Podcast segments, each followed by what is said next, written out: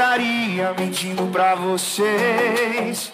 A marca do som da aliança no meu dedo mostra que ela me deixou tem menos de mês. Na fronha ainda tem o cheiro do shampoo. Na mente ainda tem ela usando aquele doll azul. Por isso, essa gelada eu vou beber. Em homenagem à saudade que eu tô cheirosa. Que jurou na minha cara que a gente não tem mais volta. Essa gelada eu vou beber. Em homenagem à saudade que eu tô da minha cheirosa. Se ela não voltar pra mim, esse mundão pode acabar agora.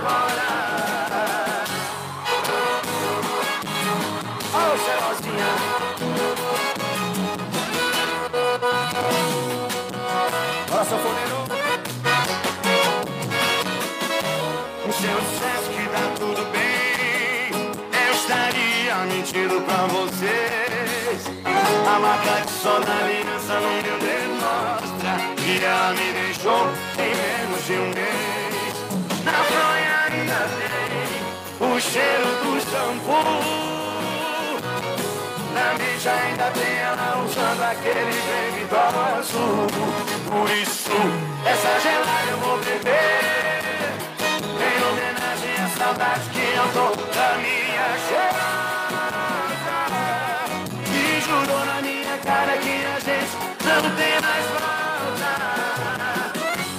Essa gelada eu vou beber Em homenagem à saudade que eu tô da minha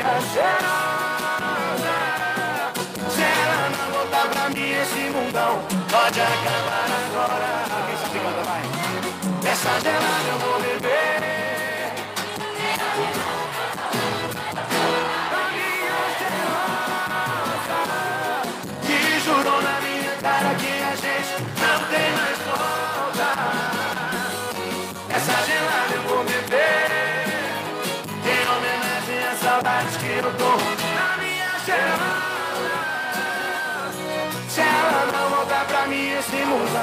pode acabar agora.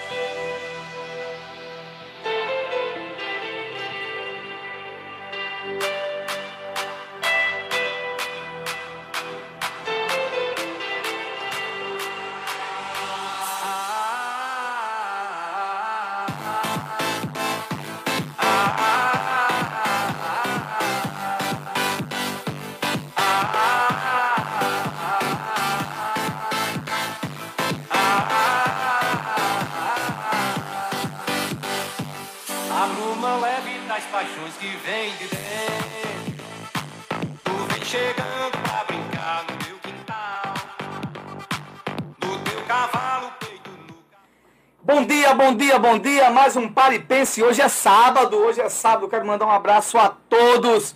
Hoje é sábado de Páscoa, sábado de Aleluia.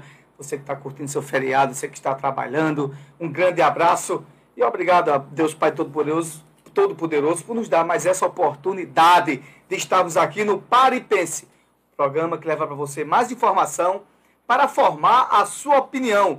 Hoje é sábado!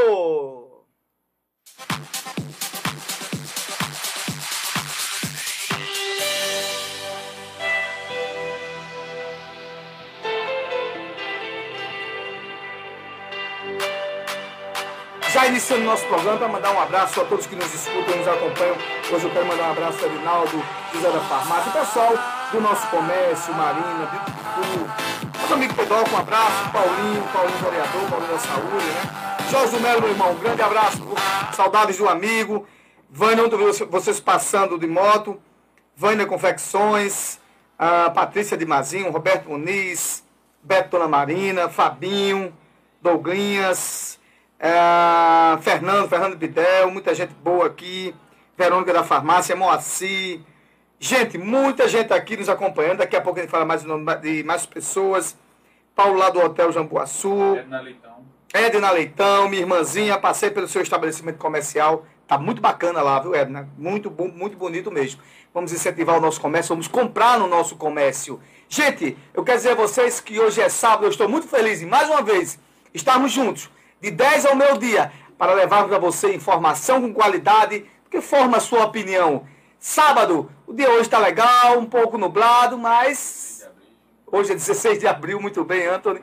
Quero agradecer aos meninos da técnica hoje, que tem feito um esforço tremendo para que nossos nosso áudio, nosso vídeo estejam nas suas casas. Não só aqui em São Vicente, mas pela nossa Rádio Capibaribe Mirim, pela nossa Rádio Capibaribe Mirim 87,9 aqui em nossa região, em nosso São Vicente, e também pelo Facebook da rádio, pelo Instagram do Fala Jadiel, pelo Facebook do Fala Jadiel, ao vivo e a cores para você, no ar, pare e pense!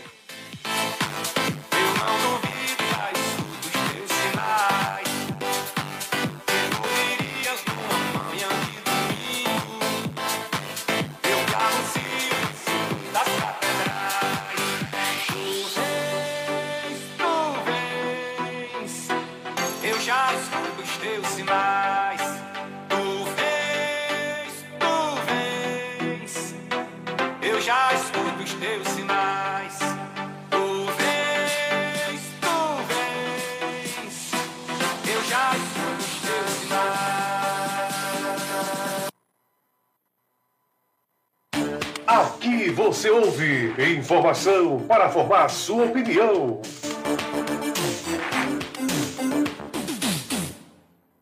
Pare e pense com Jadiel Lopes.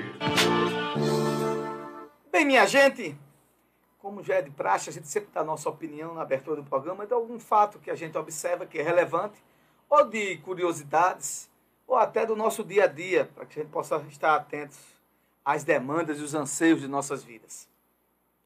Eu vou dizer uma coisa aqui a vocês. O início da minha opinião hoje é o seguinte: cuidado com o velho e, co cotidiano tapinha nas costas.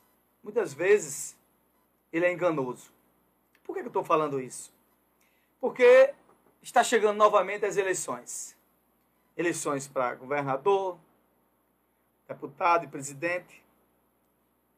E muitas vezes, o que é que nós encontramos? Somente nas lideranças locais e políticas. É, você se afasta né, por um certo tempo, principalmente aqueles que estão no poder, né, e depois vem né, com seus projetos. Seus projetos, né, um projeto popular, não é demanda para melhorar a vida de ninguém, mas aí fica passando todo dia tapinha nas costas e sorriso. Só que esse sorriso, esse tapinha nas costas, muitas vezes não tira, e na maioria das vezes, não tira as pessoas que estão passando dificuldade. As pessoas que estão desempregadas, as pessoas que precisam de um apoio naquela hora que ela mais necessita, dos mais humildes, do trabalhador, da dona de casa. E é só aquele velho tapinha nas costas. Oi, tudo bom? E tchau. E você muitas vezes olha para trás. Olha, Cicrano hoje é isso. Cicrano ou Beltrano é aquilo, ou já foi aquilo. E por que agora está tão bonzinho? Esse é o perigo. Esse é o perigo. Sabe como é que chama disso? Falha de caráter. Falha de caráter. Falha de caráter é isso. Você quer ser só uma pessoa é, popular e tranquila na hora que você acha que vai estar precisando. A gente vê aí muitas vezes alguns né, que estão aí no poder principalmente, era uma maravilha. Todo dia na rua, conversando, dando risada e tudo mais. Hoje se esconde. E quando faz alguma coisa, acha que fez um grande, um grande evento, e muitas vezes é com dinheiro do povo. Tudo que é feito para quem está no poder é com dinheiro do povo. E quando não se faz aquilo que é obrigação, é por si só uma incompetência fora, quanto mais, fora do limite. E outros, né, que maltrataram, né? tomaram atitudes erradas e agora é achar que não tem nada, não aconteceu nada, tá tudo bom, vamos, é, é, é corrida, vamos para frente, que depois eu melhoro há 500 anos e vamos passando isso. E toda vez é a mesma coisa. Ou seja, é mais do mesmo. Mais do mesmo. A minha palavra hoje é o seguinte, bem rapidamente. Quem prometeu muito, mentiu muito. E quem achava que era muito bonzinho e que, e que se sentia quase um Deus todo-poderoso com, com um D menor, minha gente, esse é o que mais falha. Porque se estamos passando por dificuldades, muitas vezes esse é o culpado. Então, repito, cuidado com o tapinha nas costas, de novo, novamente, outra vez. Pois, normalmente, ele está lhe enganando. Um abraço, esse é o Paripense, vamos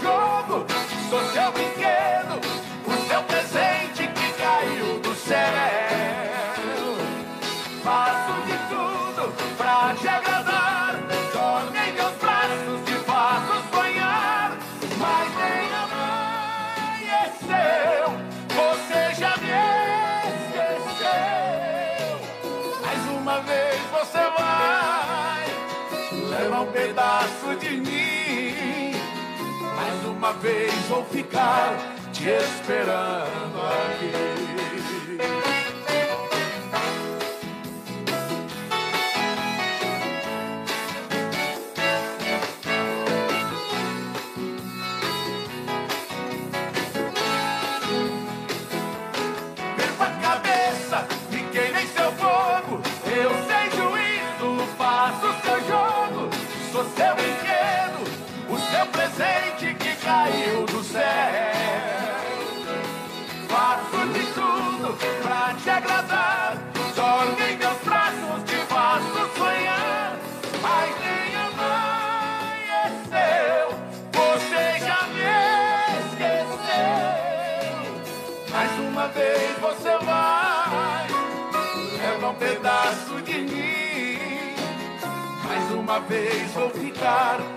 te esperando aqui.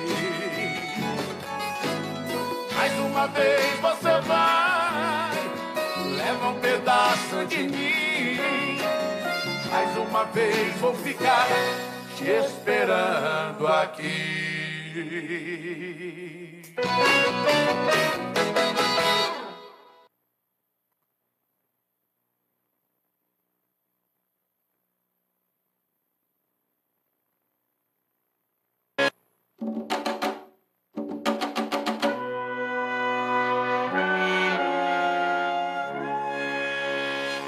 Mil nações moldaram minha cara, minha voz uso pra dizer o que se cala. O meu país é meu lugar de fala.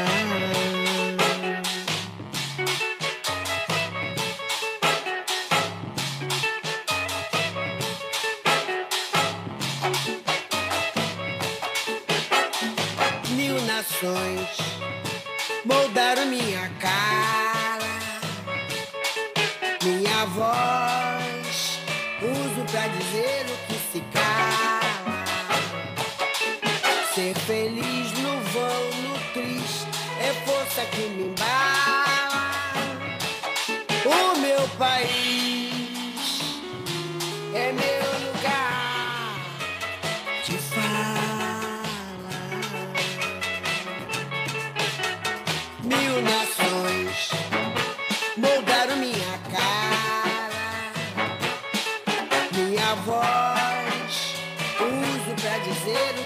cala. Ser feliz no vão, no triste, é força que me embala. O meu país é meu lugar de fala. Pra que separar? Pra que desunir? Por que só gritar? Por que nunca ouvir? Pra que enganar? Pra que reprimir? Que humilhar? E tanto mentir? Pra que negar? Que o ódio é que te abala. O meu país é meu lugar de fala. O meu país, mil nações moldaram minha cara, minha voz. Cala. Ser feliz no vão, no triste, é força que me embala. O meu país é meu lugar de fala. Pra que explorar? Pra que destruir? Por que obrigar? Por que coagir? Pra que abusar? Pra que iludir? Pra nos oprimir? Pra que sujar o chão da própria sala? Nosso país,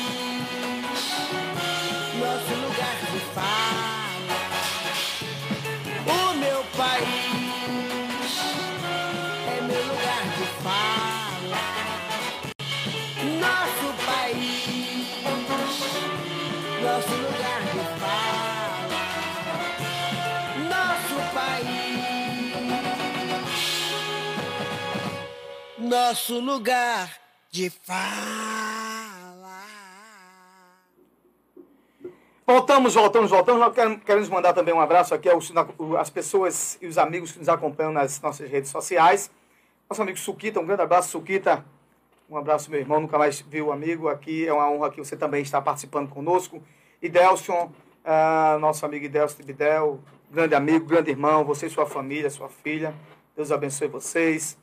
Núbia de Sérgio, Sérgio de Núbia. Gente muito boa. Felipe Lima, meu, Felipe Lima, meu irmão. Deus abençoe, viu, pelo aqui os elo- elogios a, a nós. E é isso que faz com que nós possamos dar continuidade ao nosso trabalho aqui do Paripense, todo sábado aqui na nossa rádio Capibari Mirim FM, aqui na nossa amada São Vicente.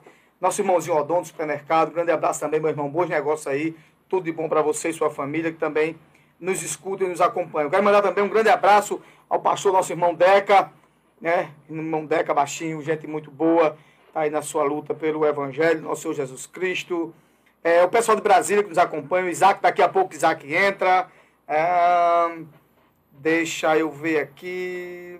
Aqui o pessoal aqui do Rio de Janeiro, São Paulo, ah, dos Estados Unidos também. Tem gente do Canadá também nos acompanhando. Eu quero mandar um abraço, um grande abraço para vocês que fazem difundir as nossas informações aqui do nosso estado de Pernambuco, de nossa São Vicente. Gente, ah, nós vamos estar hoje é, entrevistando daqui a pouco a, a psicóloga Jéssica Tagino. Ela é psicóloga especialista em terapia cognitiva comportamental e especialista em neuropsicologia. E ela vai tratar conosco aí, porque na última semana, vocês viram na, na, nas redes sociais e nos telejornais né, e na imprensa, sobre 26 alunos da rede pública de ensino que tiveram um, um acesso de ansiedade tremenda né, e teve, tiveram que ser socorridos, e a gente viu isso claramente na internet. Só que isso não é uma coisa isolada, tem acontecido muito, principalmente nos jovens, ah, no processo agora é, do pós-pandemia. Quer dizer, na pandemia quase estamos é, no controle equilibrado já, a gente pode dizer que é pós-pandemia, está quase tudo liberado, né? mas a relação física, né? É, principalmente a relação de estudo, coisa e tal, e até de profissionais, tem deixado as pessoas num estado de ansiedade tremenda por cobrança de metas, cobrança daquilo, cobrança de as cobranças do dia a dia. Isso, principalmente, quem não estava preparado para isso, né? de ter teve aquela paralisação total das atividades com relação pessoal e depois estava tudo muito por internet, né, por sistema remoto. E quando volta, somente os jovens alunos né, do ensino fundamental e até do ensino médio e até é, jovens adultos já têm passado por essa dificuldade. Então, é, a doutora Jéssica vai tentar, pelo menos, elucidar né, o porquê disso aí e qual seria o tratamento para essa situação. Daqui a pouco a gente está entrando em contato com ela agora 10 e meia. Então, Antônio, tu bota aí uma, uma pauta aí de comercial, né? Vamos faturar um pouquinho e quando a gente voltar, a gente volta com a doutora Jéssica. Apoio Cultural. Na hora de fazer suas compras, o Supermercado São Vicente faz a diferença. E a dona de casa sabe disso. Dispomos de produtos de excelente qualidade pelos menores preços, além de um ótimo atendimento. No Supermercado São Vicente você tem verduras fresquinhas e selecionadas, frango e carne verde nos finais de semana. Assim você não perde tempo. Supermercado São Vicente, tudo em um só lugar. Travessa José Gomes Andrade, ao lado da rodoviária. Fone 3655 1281. São Vicente Ferrer. A cada novo dia surge uma nova esperança. Rádio RCN FM, em harmonia com você.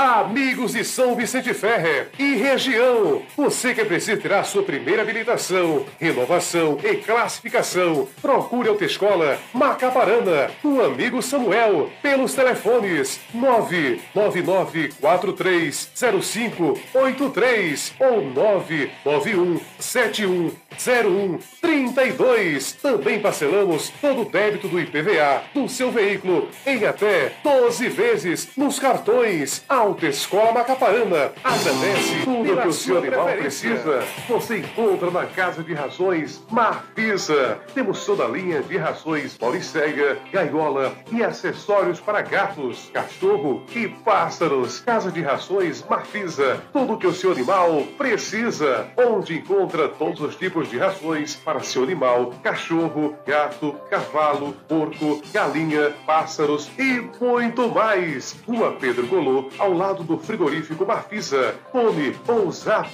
99123 3079 ou 99518 8605. Casas de Rações Marfisa.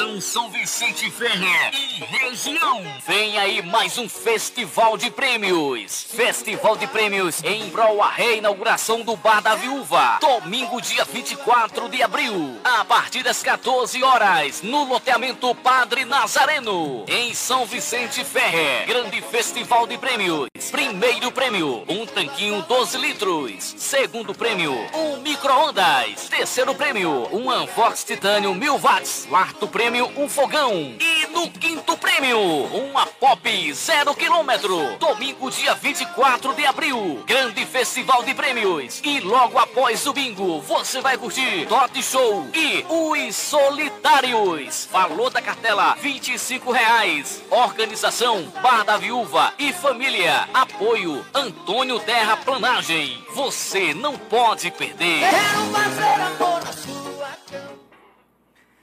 Gente, eu, eu troquei aqui as bolas aqui. É, a doutora Jéssica vai ser às 11 horas, né? Então, de 10 e meia agora, daqui a pouco agora a gente vai estar, nós vamos estar com o nosso Isaac, direto de Brasília, para tratar dos os assuntos de política do Brasil, do estado de Pernambuco e do mundo, se assim for necessário. Então, daqui a pouco, 10 e meia, a gente vai estar com o nosso Isaac Pinheiro, direto de Brasília, como já é de praxe aqui, todo sábado aqui, em, no nosso Paripense. É, a gente vai aqui com uma música, Anthony, e daqui a pouco a gente já volta com o Isaac, certo?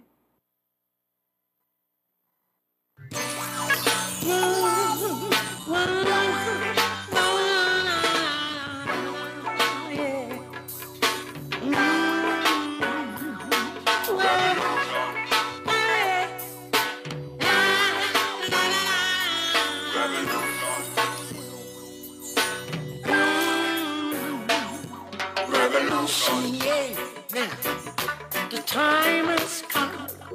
Revolution, yeah. Fighting for a cause. Revolution, now. The time has come.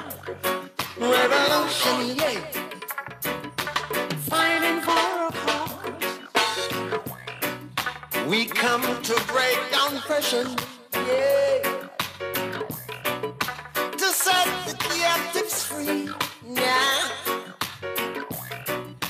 just crying out for peace oh, all.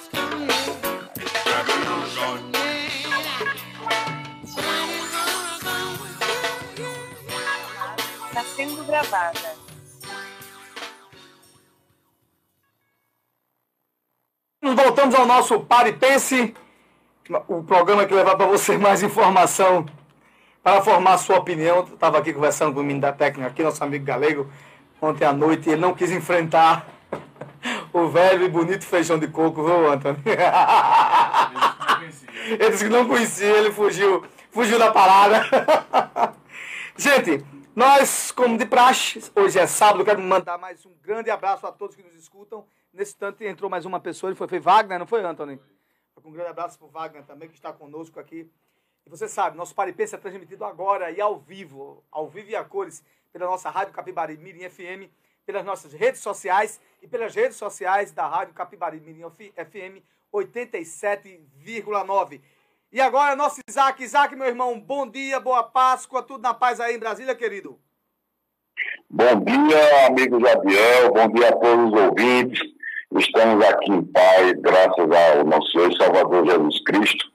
Mais um dia aí, mais um sábado aí, que estamos juntos para compartilhar aí alguns assuntos a serem abordados nesse programa de hoje, no dia de hoje. Meu querido, eu queria começar a nossa, a, o nosso bate-papo com um versículo aqui da Bíblia que fala que porque para isso sois chamados, pois também Cristo padeceu por nós, deixando-nos o exemplo, deixando-nos o exemplo para que sigais as suas pisadas, o qual não cometeu pecado, nem na sua boca se achou engano, o qual quando o injuriavam, não injuriava, e quando padecia, não ameaçava, mas entregava-se àquele que julga justamente, levando ele mesmo em seu corpo os nossos pecados, porque o madeiro, para que, mortos para, para, os, para os pecados, pudéssemos viver para a justiça e pelas suas feridas fostes, fostes sarados. Eu deixo essa mensagem aí no dia de hoje, é, sábado de aleluia, né? Para a meditação dos nossos ouvintes. E gostaria de parabenizar os municípios que estão que fizeram aniversário agora essa semana, Timbaúba, é, é, São José da Coroa Grande, dia 11 de abril, e Tuparetama, dia 11 de abril, do nosso amigo Sávio Torres. Gostaria de mandar um abraço para o nosso amigo, que é o amigo Painha, né, nosso querido amigo Painha, professor Francisco Cassioli, Cidade Pinheiro, Vicente de Paula. E parabenizar aí a, a, a inserção do, do pré-candidato Antônio Ferreira, que tem visitado os municípios, e tem sido recebido com entusiasmo pela população a, a respeito de Gravatá e esse final de semana aí na Mata Sul, litoral, ele tem sido recebido com entusiasmo e esperança pela população. Mas estamos agora, meu irmão, manda, manda ver aí.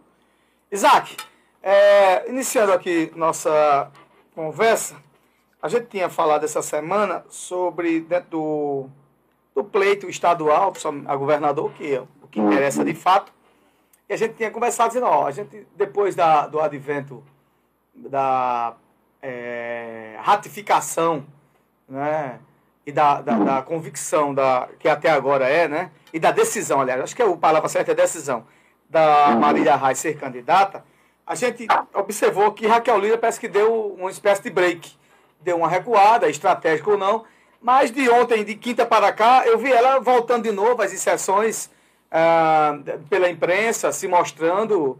Né, é, teve até aqui na, na, na, Mata Norte também aqui, se eu não me engano, ela teve em Aliança e, e Vicência. Aliás, em, em, em Aliança e Vicência.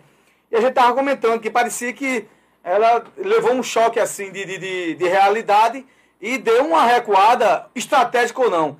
Você entende, Isaac, que a Raquel Lira está aí é, é, vendo as peças novamente do xadrez para poder voltar novamente ao jogo. Não que ela esteja fora, mas uma hora. Um, por que eu estou perguntando isso? Porque ela passou quase o tempo todo, né, desde do ano passado, sempre apontando como primeiro lugar nas pesquisas. E depois que aparece é, é, Marília Reis, o jogo do tabuleiro muda um pouco. E parece que ela levou um choque assim de realidade. E parece que agora também está querendo voltar de novo é, é, nas alianças, correr atrás. Porque eu, eu, eu, observei que nesses 15 dias, da última pesquisa que saiu, com Marília Reis na frente, ela parece que deu uma mergulhada. Mas parece que agora, novamente, agora mudou a estratégia dela. Você entende isso, não? amigo, veja bem, é, diante disso que o amigo está colocando, eu concordo com tudo que você expôs agora, no momento, mas a, a, o que eu enxergo nessa, nessa situação aí da Raquel Lira, primeiro, vamos ao nível, a nível nacional, né? Existe uma, uma, uma luta aí, uma, uma quebra de braço lá em cima entre, entre João Dória e o Eduardo Leite, para ver quem seria o candidato. Eles estão tentando fazer composições aí, inclusive, com outros partidos, fazer uma grande frente aí, uma terceira via e etc. E está havendo um conflito aí direto com Bruno Araújo e João Dória, como a gente tem acompanhado aí pela imprensa, né? Inclusive, Bruno Araújo falou que Dória faz chantagem, né? Ele teve uma reunião com alguns empresários essa semana e falou que Dória faz chantagem. Dória, por sua vez, tirou ele da, da, da, coordenação da campanha ele disse que foi um alívio, que ele nunca quis, etc. Isso, querendo ou não, reflete na campanha do, da, do locais, locais né, das campanhas estaduais, a nível estadual, o caso de Raquel Lira. Eu vejo que está é, tá havendo esse conflito a nível nacional e a nível estadual, o que é que acontece? Eu estive observando, fazendo uma leitura cá com meus botões, e eu fico olhando que a Marília Reis, agora depois que se lançou, ela tem feito uma campanha predatória em relação à candidata Raquel Lira. Por que eu digo isso?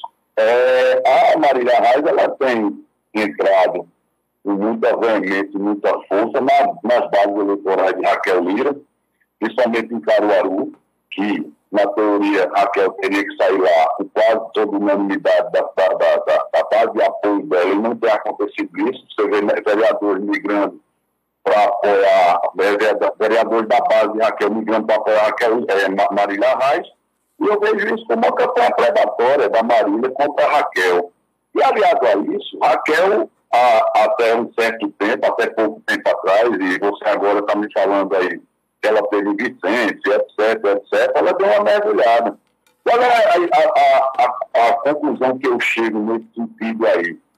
Ou Raquel está sendo afetada diretamente por essa discussão nacional e tem feito com que ela repensasse, recuasse, parasse um pouco das exceções nos municípios e atrás da base de apoio para verificar como vai se dar essa estabilidade a nível nacional dentro do PSDB, ou a candidata Raquel Lira está fazendo uma frente, angariando o que ela pode de base, certo? Não questionando a exceção da Marília Reis, inclusive na sua própria base eleitoral. Ora, eu não estou dizendo que com isso ela não pode andar, Marília Reis pode pedir voto onde ela quiser, ela pode ir atrás onde ela quiser.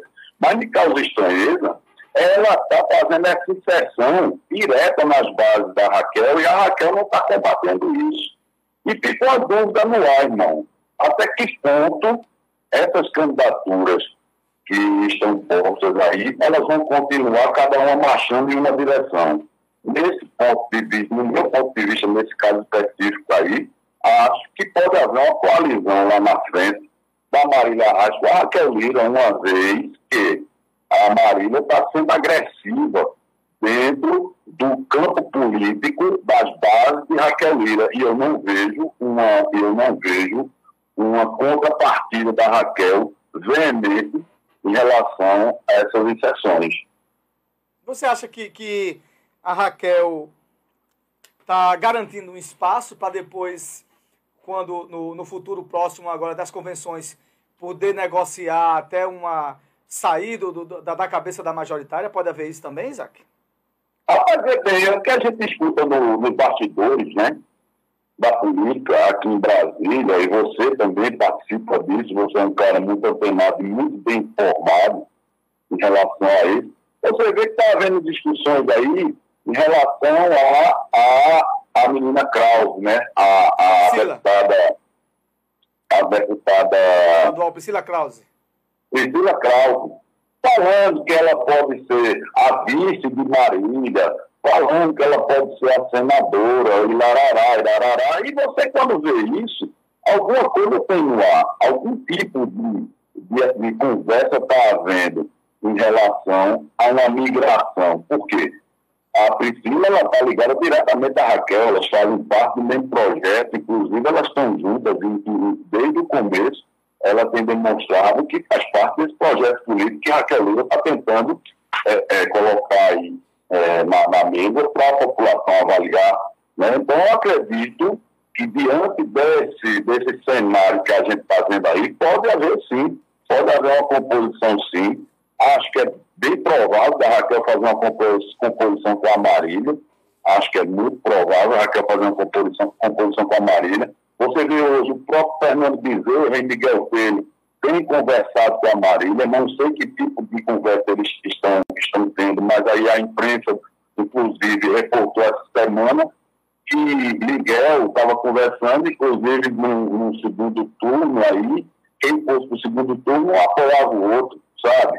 E aí eu fico olhando, e que, onde é que Raquel entra nesse, nesse, nessa história aí? Eu, na minha opinião, acho que ela está fazendo essa base, eu acho que ela está trabalhando em cima disso, para lá na frente, fazer quando ela vê a inviabilidade, se caso aconteça da inviabilidade da, da, candidatura dela, ela fazer uma composição. Acho que é muito mais provável ela fazer uma composição com o marido do que com o próprio Miguel, que segundo eu soube, ela não teve nenhum tipo de acordo, como não houve acordo também com o Anderson Ferreira, que sentou com ela por várias vezes para conversar, para fazer uma, uma, uma composição aí. Anderson não impôs nenhuma, nenhuma condição, ou seja, ele não, não impôs que ele seria o candidato a governador, ele ficou muito aberto, muito a cavalheiro para que a chapa decidisse isso, né, que a, a, a conversação decidisse isso, e não houve avanço com a, com a Raquel.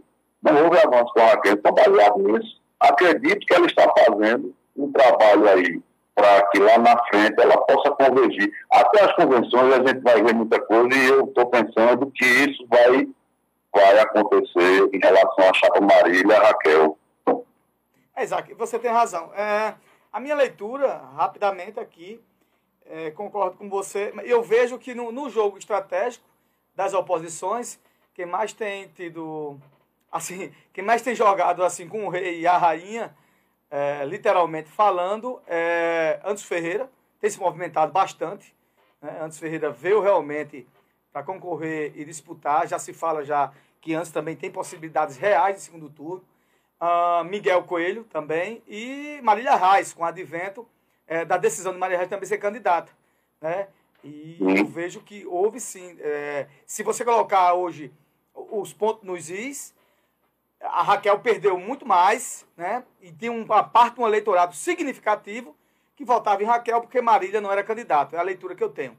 Tem informações também aí que nas próximas é, pesquisas que já estão aí para serem divulgadas na próxima semana, esse cenário para Raquel já fica muito mais difícil, é, é, Isaac. Então a gente vai acompanhar, uma, uma, pessoa me falou, né, que, de fé de ofício, e, e não foi ninguém da oposição, foi é, é, assessores palacianos, que dizem que o grande problema de Danulo é que ele não sai. Parece que ele cai de 8 para 6 e ele não chega em 10 Tá? Já se comenta até em trocar de candidato. Se houver isso, é o desastre total.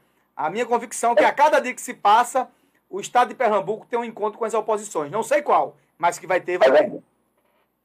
É verdade, amigo. Eu concordo com, com você. Inclusive, as últimas notícias aí da chapa do, do Principado não são boas, né? Você vê, é, as últimas notícias aí não são boas, não. Eu é. tenho acompanhado aí acho que o trono está balançando, né? Acho é. que a família real está balançando, porque está havendo aí um embrólio em relação a Luciana Santos, que já disse que segunda-feira vai é declarar. É senador de todo jeito, veja só. Ô, Isaac, me desculpe, eu lhe interrompi, já lhe interrompi. Veja só que situação. É Enganaram André de Paula, literalmente. Com a conversa que André de Paula poderia ser candidato a senador, deixar, aí André não se organizou nas suas bases. Depois indicam uh, Carlos Vera para ser candidato a senador. Aí depois é Tereza Leitão. E veja só, e continua André de Paula fora. Aí Luciana viu esse vácuo, esperta toda, disse: Ah, eu também sou candidata a senadora. Moral da história: no frigir dos ovos, quem está e quem se ficou numa situação de vulnerabilidade, de não poder ser é, concorrer com viabilidade para ganhar, se chama André de Paula. Eles enganaram André de Paula de maneira absurda. Eles não têm respeito a ninguém. Eu nunca vi um negócio desse. É verdade, é verdade. Concordo com um amigo, a do André de Paula, nesse cenário aí de todas essas chapas aí, é a pior possível. André tá, comprometeu a eleição do deputado federal, segundo fala-se no mundo político, que ele inviabilizou por completo a sua candidatura de deputado federal, aguardando no altar pela noiva, que seria a chapa de Senado, sabe? O que eu vejo mais grave em relação ao deputado André de Paula é que, diante dessa confusão, né, dessa, dessa, dessa zorra que está havendo aí na chapa do, do Principado, do Palácio, né, eu vejo aí a questão do André de Paula se ele conseguir ser o candidato, sabe, que eu acho que é o pior dos cenários, isso que eu vou dizer agora, se ele conseguir ser o candidato oficial da chapa do PSB, ele morrer por inanição. Devido a esse embrólio aqui, a essas discussões aqui, a essa queda de, de braço de grupos, de grupos políticos partidários dentro do PSB, você vê a Luciana se lançando, você vê o, o, o, o o Carlos Veras dizendo que é candidato, aí todas as eleições já disse que vai para vice, que vai para o Senado, ou seja, está vendo esse simbólico, o que é que acontece? Se Carlos André de Paulo se confirma o candidato oficial do PSD, ele vai morrer por inadmissão, porque eu quero saber quem vai apoiar ele. Está entendendo? Quem vai apoiar ele, lança a candidatura do cara, mas só que na hora de pedir o voto lá na base, o pessoal libera, diz, ó, vote quem você quiser para Senado, vote em mim para deputado, vote em mim para estadual, para federal, e você vote quem quiser para Senado, vote quem quiser para governador. E aí fica o nosso amigo André de Paulo numa situação muito difícil. Eu vejo, eu vejo um futuro muito nebuloso para o nosso amigo André de Paulo aí, devido a, a essa espera e essa, e essa fidelidade ao palácio, que eu acho que trouxe um prejuízo para ele irreparável, né? Nesse sentido. O Isaac, é, é realmente, é, essa é uma novela que nós vamos acompanhar os próximos capítulos. Isaac, para terminar a nossa pauta política, você sabe quem foi o maior traído é, dentro do, da, do pleito nacional dos pré-candidatos a presidente, não? O maior, o maior traído. Hein? O maior traído ou o maior traído? Não, o maior traído. Traíra, ele vai, eu vou falar agora depois. Você sabe quem foi, não? Não. Sérgio Moura foi traído, literalmente, e caiu no canto da sereia de Luciano Bivar. É verdade, meu companheiro, é verdade, gostei. É o maior traíra. O traíra é Luciano Bivar e o traíra é Sérgio Moro.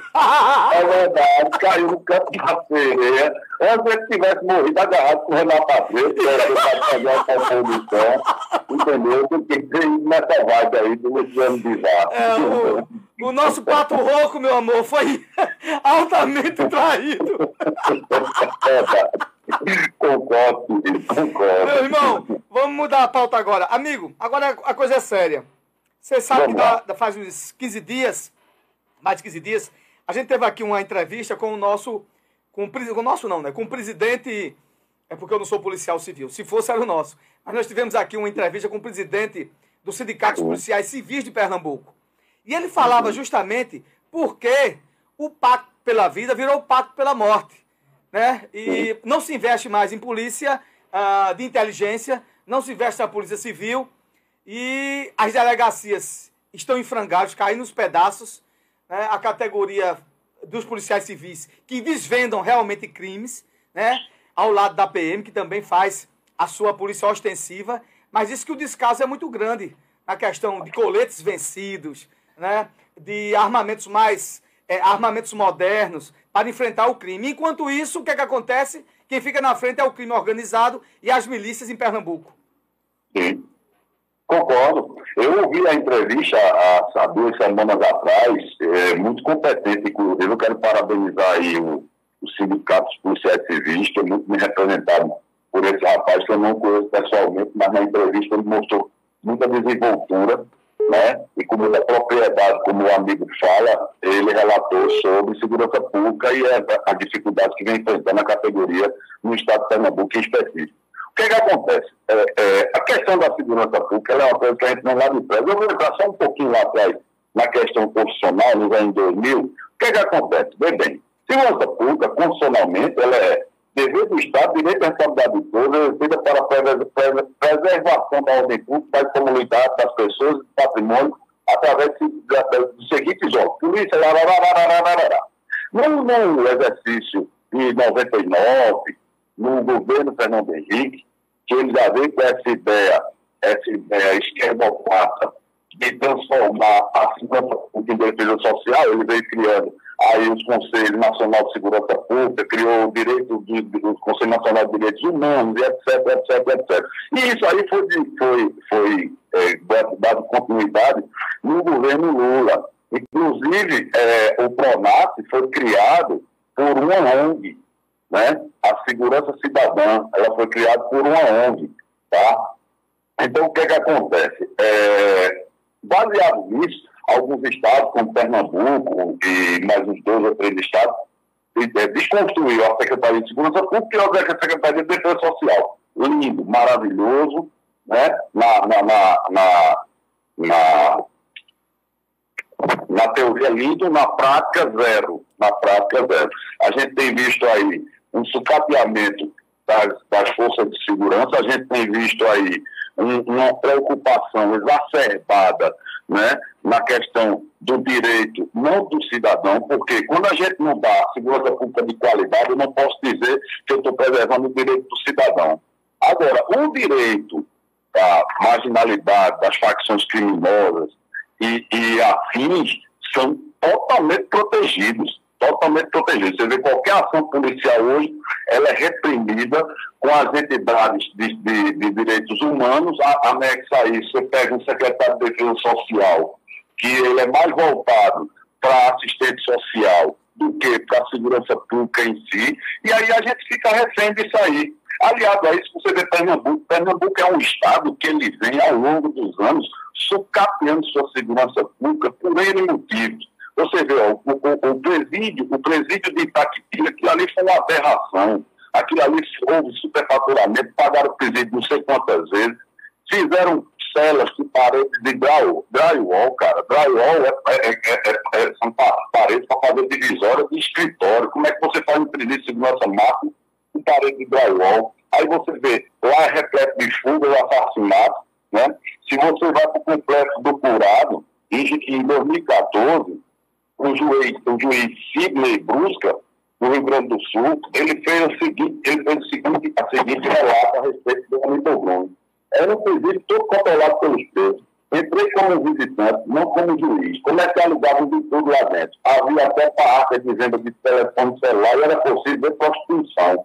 É o relato do juiz do complexo do Guarda no exercício de 2014. De 2014, o que é que mudou de lá para cá? Nada nada. Aí você vê, o servidor não é prestigiado, você vê, não é valorizado, o policial civil, conforme nosso amigo aí, o presidente do sindicato relatou na, na, na no, no, programa que você entrevistou, que o policial civil, ele não é valorizado, se você vai para o policial militar, ele não é valorizado, pelo contrário, ele é reprimido, e quando ele vai usar a força da lei em cima da, da, da, das facções criminosas que vem tomando conta do Estado de Pernambuco, certo? ele vai responder criminalmente, ele tem que responder por cada tiro que ele dá, ele tem que responder por cada prisão que ele faz, e aí pior, quando ele prende o camarada, ainda vai com a tal de audiência de custódia, que o judiciário é conivente com essa desgraça que a gente está vivendo hoje na, na parte de segurança pública, não estou dizendo que é o principal culpado, mas ele é conivente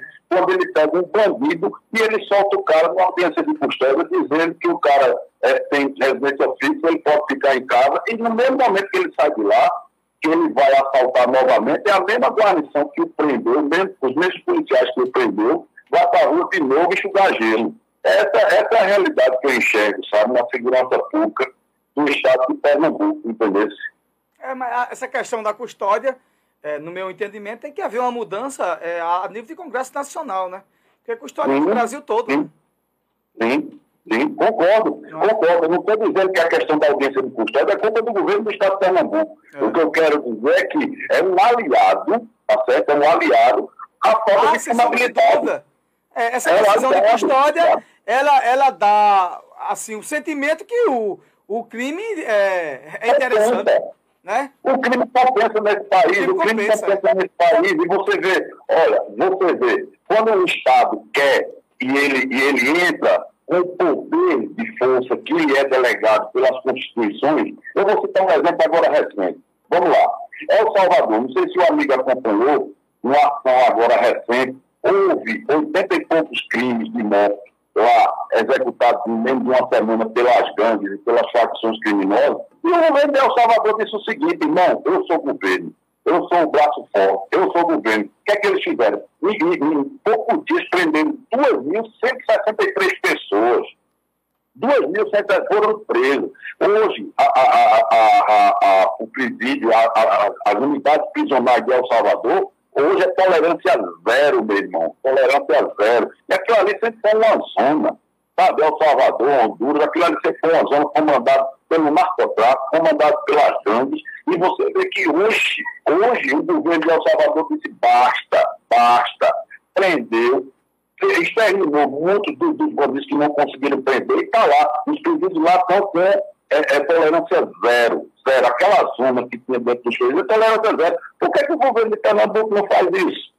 Por que, que o governo de Pernambuco não faz isso? Volta dizer a você, Isaac, governo é, fraco. O que é que ele faz? Governo fraco. O que é que ele faz? fraco. Em vez de ele investir na polícia de inteligência, hoje mesmo aqui em São Vicente, acho que a delegacia deve estar fechada.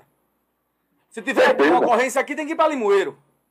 Não é? Você tem uma ideia aqui. O governo de Pernambuco, Isaac, em vez de investir em inteligência e na polícia civil, que desvenda crime, que desvenda, que desvenda os crimes de fato, os crimes de milicianos, os crimes de, organiz, de crime organizado, aquele nosso amigo que deu aquela entrevista, o presidente do Simpol, ele está sendo perseguido. Quem sabe foi o governo de Pernambuco fez? Não aceitou, porque é legal e constitucional que o cara, quando é presidente do sindicato, os governos deixam à disposição do sindicato, até para tomar a decisão. Então, como ele viu, como, como o governo de Pernambuco viu, o governo atual viu, de Paulo Câmara, que ele era um cara que não estava ali para ser, ser de lado de governo, né? O secretário de Defesa Social não autorizou a ele ficar à disposição do sindicato, entrado com um processo de demissão, está rolando na justiça. Ou seja, ti- tiraram, né, suspenderam os direitos dele, entraram com um processo de demissão, um PAD, para ele sair da Polícia Civil, alegando que ele não estava dando é, o efetivo. é, é, o, o, o- o- como é que se diz? É trabalhando, não é verdade? Então veja só, como- só porque ele começou a fazer pautas, pautas pedindo apoio, né? E, melhora, e- e a melhoria das condições de trabalho. Então o cara está sendo perseguido até hoje. É isso que ele sabe fazer.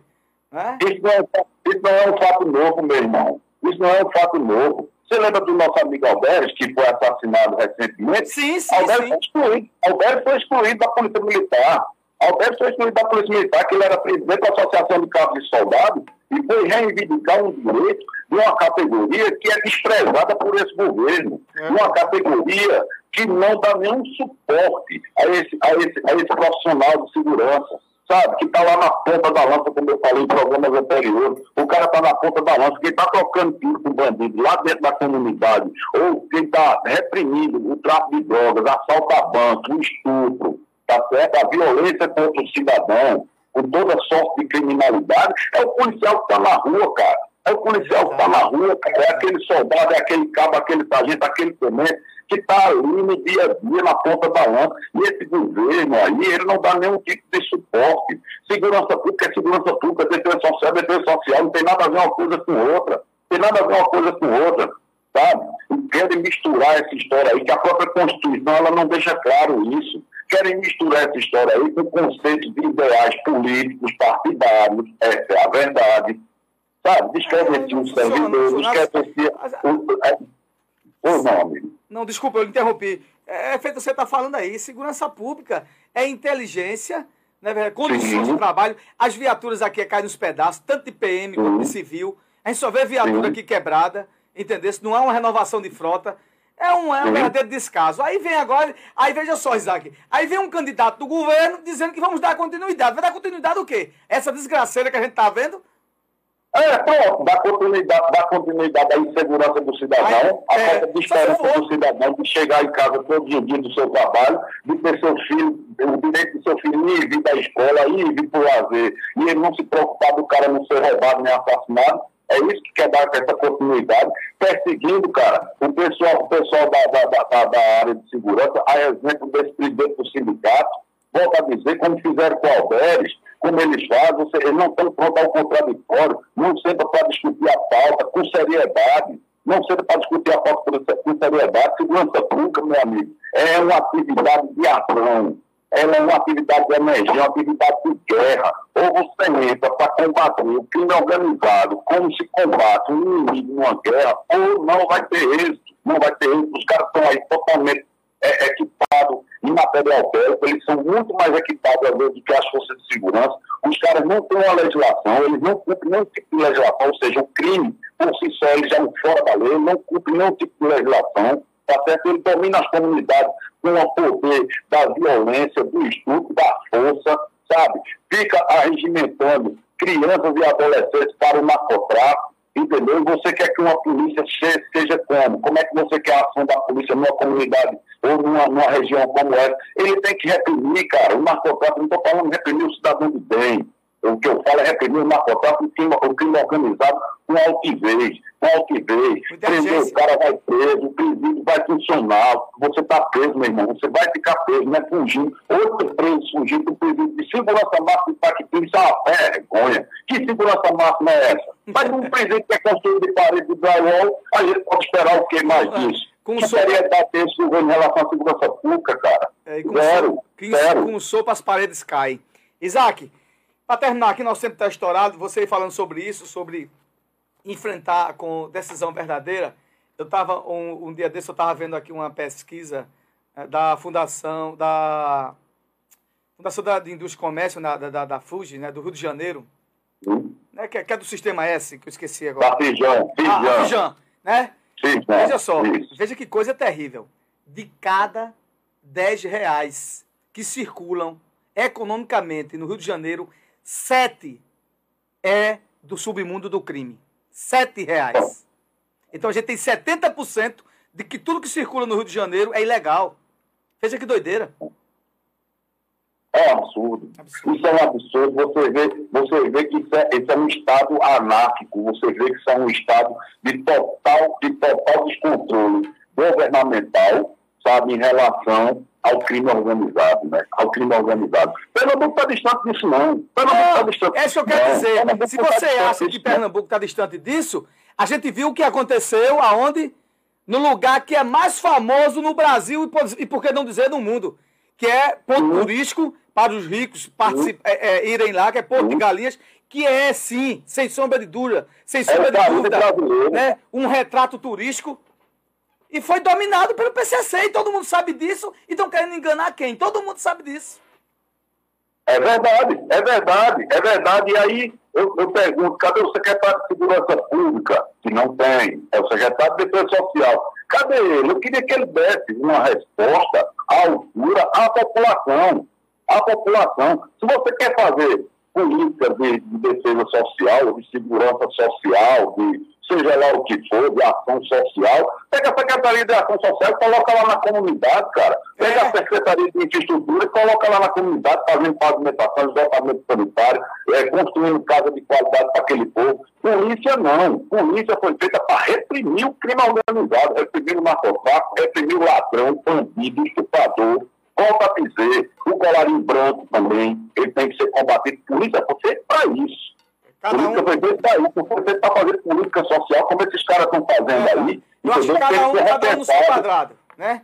Política social é uma coisa, política de segurança pública é outra totalmente diferente. É outra, totalmente distinta. E eu sou solidário aqui, os nossos agentes de segurança pública, polícia militar, do bombeiro, sou, sou solidário aqui à Polícia Civil Especial, que tem passado por essa dificuldade, sucateado, sabe? Uma, uma, uma classe que tem sido, tem, sido, é, tem sido esquecida ao longo desses governos, entendeu? Quero me solidarizar também com a gente penitenciária, que só eles sabem que eles sofrem desses presídios são dominados por facções criminosas, porque não tem um governo de moral, porque não tem um governo que bote, que bote o bandido no seu devido lugar, entendeu? Que prenda o cara. Por que, que os presídios federais, todo mundo fala hoje de presídio. Você vê aí o governo, no governo Bolsonaro, os presídios federais são excelência. Você não vê ninguém fugindo, você vê a perna do Beramar preso, Marcola está preso, está totalmente preso. Tudo vive na santa paz do nosso Senhor Salvador Jesus Cristo. Por quê? Porque tem seriedade, rapaz. Tem seriedade quer dizer que o governo federal consegue fazer um presídio que não tem os maiores criminosos da América Latina presos, incomunicáveis e, e, e, e, sendo punidos pelos crimes que eles fizeram, aí a gente vai para Pernambuco tem um presídio que é drywall. Depois de não sei quantos anos de, de, de, de fazer 200 mil licitações, que tem visto de superfaturamento, que teve escândalo aí do próprio cara da empreiteira dizer que já tinha pago, que tinha feito, o cara da, da Odebrecht falou isso, sabe? É assim que é, que é feito. Se você vai procurar do princípio do, do, do, Bruno, tem essa declaração aqui, que é controlado pelos presos, quem disse isso é um juiz federal, cara que é controlado pelos presos, entendeu? Que isso comercializa tudo, droga, celular, tem tudo lá dentro. Isso é uma desmoralização, pô. Isso é, isso é retrato do governo fraco, do governo que não tem compromisso com a população, e em especial na questão da segurança pública, que a segurança pública é fundamental, ela tira a vida do cidadão, ela tira o direito de viver, que é constitucional, e ela tira a vida do cara, que não volta mais atrás. O pai de família, quando morre, não volta mais atrás. O garoto, quando morre, não volta mais atrás. A vida dele não volta mais atrás. Isso é o retrato do governo fraco. Aí é o que o Danilo Cabral quer pregar, a continuidade, como você bem colocou aí, da continuidade a uma desgraça dessa, sabe? A um sistema, um sistema terrorista desse, onde as facções criminosas que dominam, sabe? É isso que a população tem que rever, peça o eleitor que ele pense na hora de votar, e tudo isso que a gente expõe aqui durante essas semanas, todos os estados a gente coloca aqui, que é para o eleitor parar e pensar, como você mesmo fala e avaliar, é isso que vocês querem, é isso que a gente quer, é isso que a gente quer. E outra coisa, eu fico olhando aqui, voltando à questão da nossa Marília Rai, se caso porventura ela venha ter isso e seja governadora de Pernambuco, ela vai governar com quem? Com essa mesma galera, cara. Ela não vai mudar. Ela vai governar com quem? Ela vai governar com o PT, com o PSD, vão fazer as alianças lá na frente e acabou ela para o solidariedade por uma questão de comodidade, por uma questão de CNPJ. Nada além disso.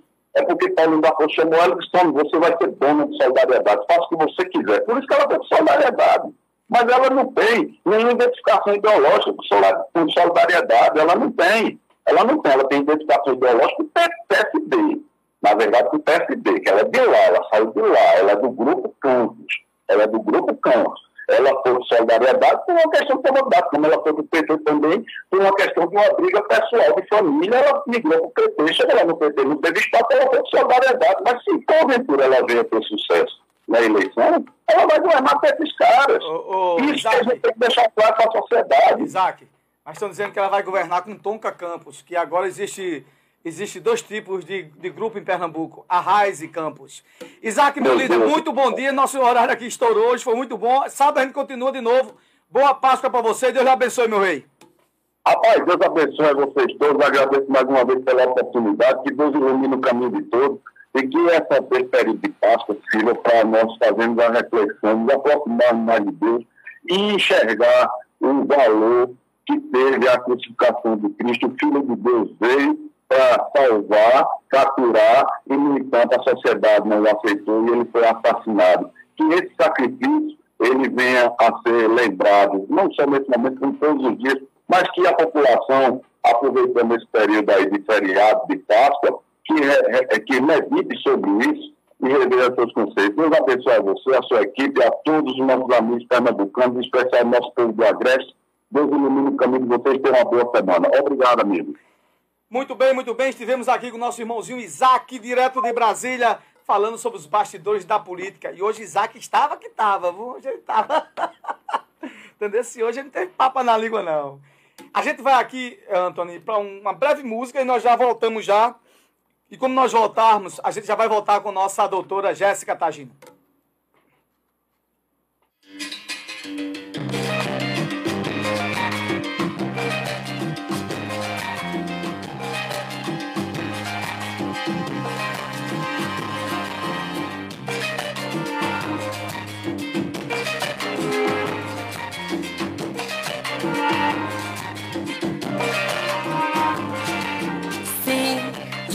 Pra quem diz não e pra quem quiser ouvir. Eu digo não. Não, digo não porque eles vêm, eles vêm pra devorar meu coração. Vem, onde quando você vê mais hienas na TV, essa visão arrastando pelo chão, tá cagalhando sobre nós. Eu digo não.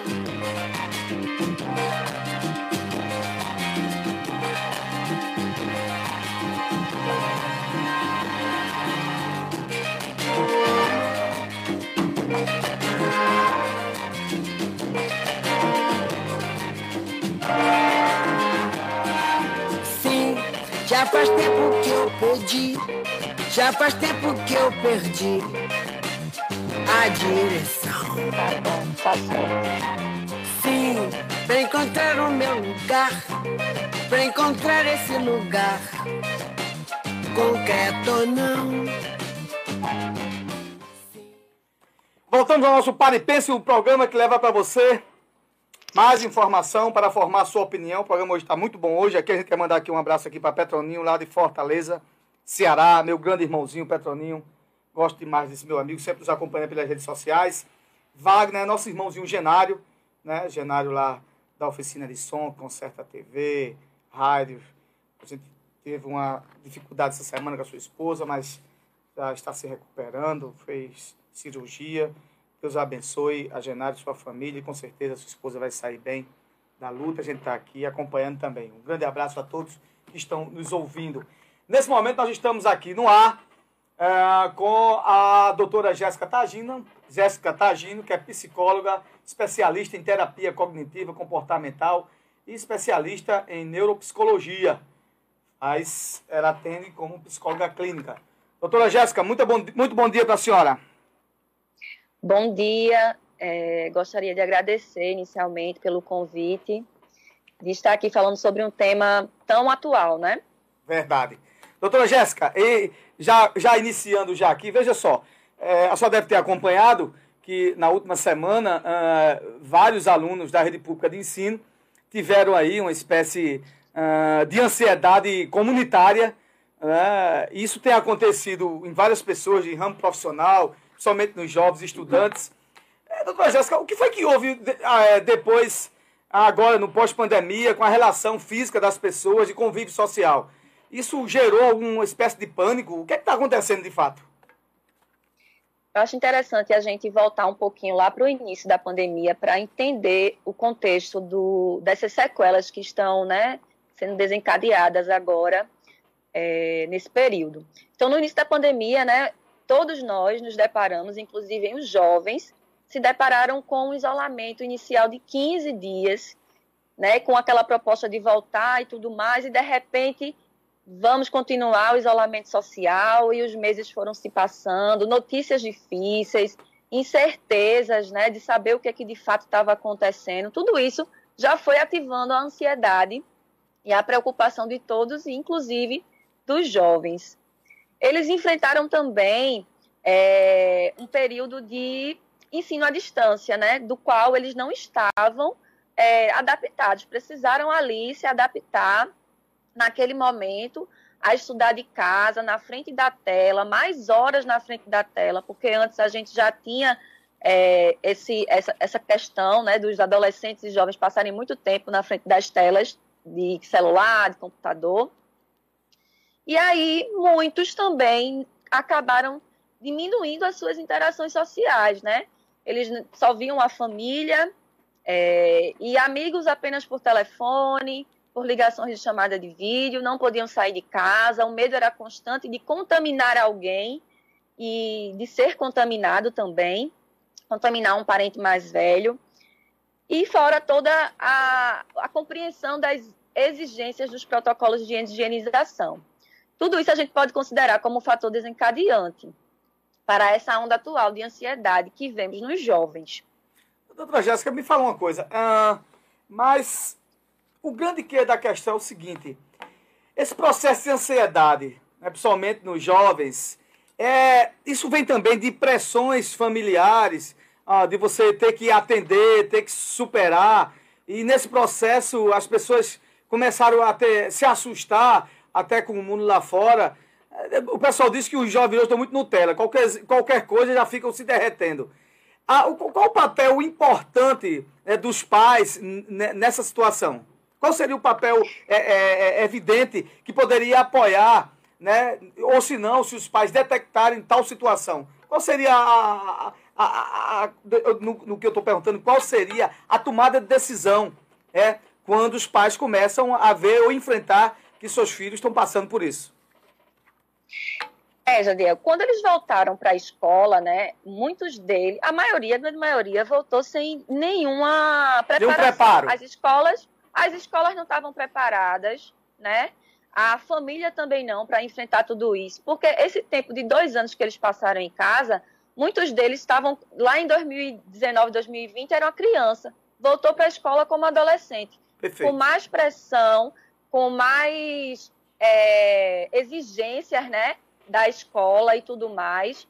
Fora todo o medo ainda. Uh, a questão, uma coisa bem importante que eu tenho visto muito no consultório é o seguinte: muitos alunos faziam muitas provas é, com consulta, né? Porque a facilidade mesmo do, da internet, do computador e tal. E quando voltaram agora para fazer essas provas sem consulta, né? Porque todos tiraram notas muito boas no período da pandemia por causa disso.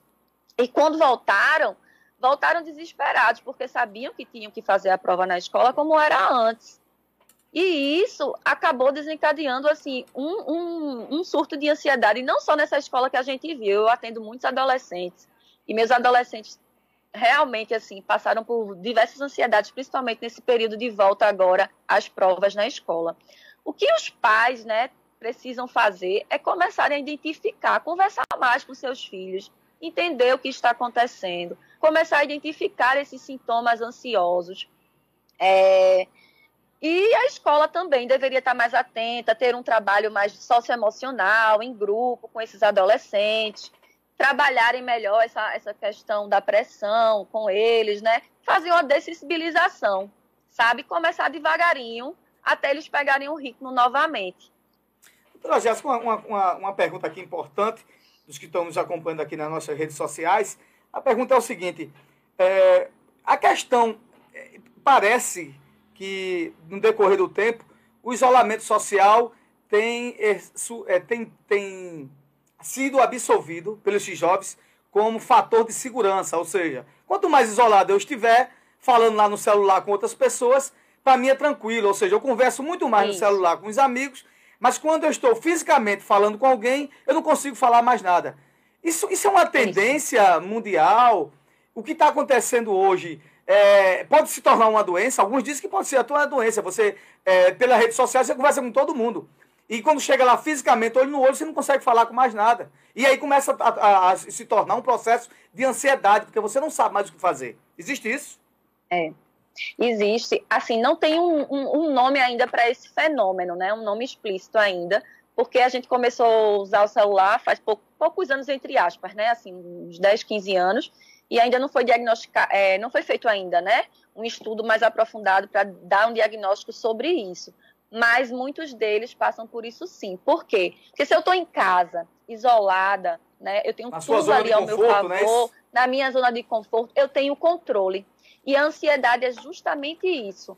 Quando a gente se sente na perca do controle, a gente entra em ansiedade, porque perdi o controle, estou em perigo e posso estar em ameaça né? É um lugar diferente para mim. Eu vou encontrar um coleguinha ali da minha idade, o que, é que ele pode dizer, o que, é que ele pode pensar ao meu respeito, né? Será que ele está me criticando? Será que eu sei falar? Será que eu sei conversar? Porque hoje, realmente, as conversas, a maioria dos adolescentes, eles passam mais tempo no celular conversando e não conseguem mais fazer a socialização, né? Presencial. Isso pode ser um fator determinante é, quando esse jovem começa a entrar é, no ramo profissional ou a busca de emprego o ser um motivo de barreira da questão da relação social, que quando ele for é, para a vida de fato, para a vida real, ele vai ter que ter é, a capacidade de se envolver com as pessoas dentro do âmbito social. Se isso não for diagnosticado, isso pode gerar um problema mais sério, né, doutora? Pode, se não for diagnosticado e se não for tratado, que é o que acontece, né? Principalmente por conta do preconceito. Muitos pais pensam, não, que besteira, quando crescer melhora. É verdade. Não, não vou levar no psicólogo, não, não, não vou isso é besteira, vai passar. Levar ele para conversar com os amigos que vai melhorar. E não é bem assim, né? Precisa ser tratado sim, porque pode ser que ele desenvolva a fobia social, que é o medo de estar perto de pessoas, de falar com pessoas, de se comunicar, até mesmo de comer. Sério? Então já pode, essa coisa pode virar realmente um, uma relação de, de, isolamento total e se tornar uma Sim. doença, sem sombra de dúvida. Doutora, é Sim. uma pergunta aqui final aqui é o seguinte: como, como diagnosticar isso na, no, no seu nascedouro? Né? Existe alguma maneira, alguma técnica? Isso em relação àqueles que convivem, necessariamente são os pais. É. Eu vou falar assim mais sobre o transtorno de ansiedade generalizada, pra, sobre esse diagnóstico, certo? Uhum. É quando a gente percebe que o adolescente está ali mais preocupado, é, com crises é, ansiosas, com medo de, de se relacionar, inquietação, fadiga, dificuldade de concentração, uma irritabilidade, um medo persistente. Ah, ele acha que é muito difícil controlar a preocupação e tem essa ansiedade é, intensa, né, no seu dia a dia. Ah. É, são essas coisas que os pais devem estarem assim antenados, né? Aí você pode perguntar como é uma crise, um ataque de pânico, né?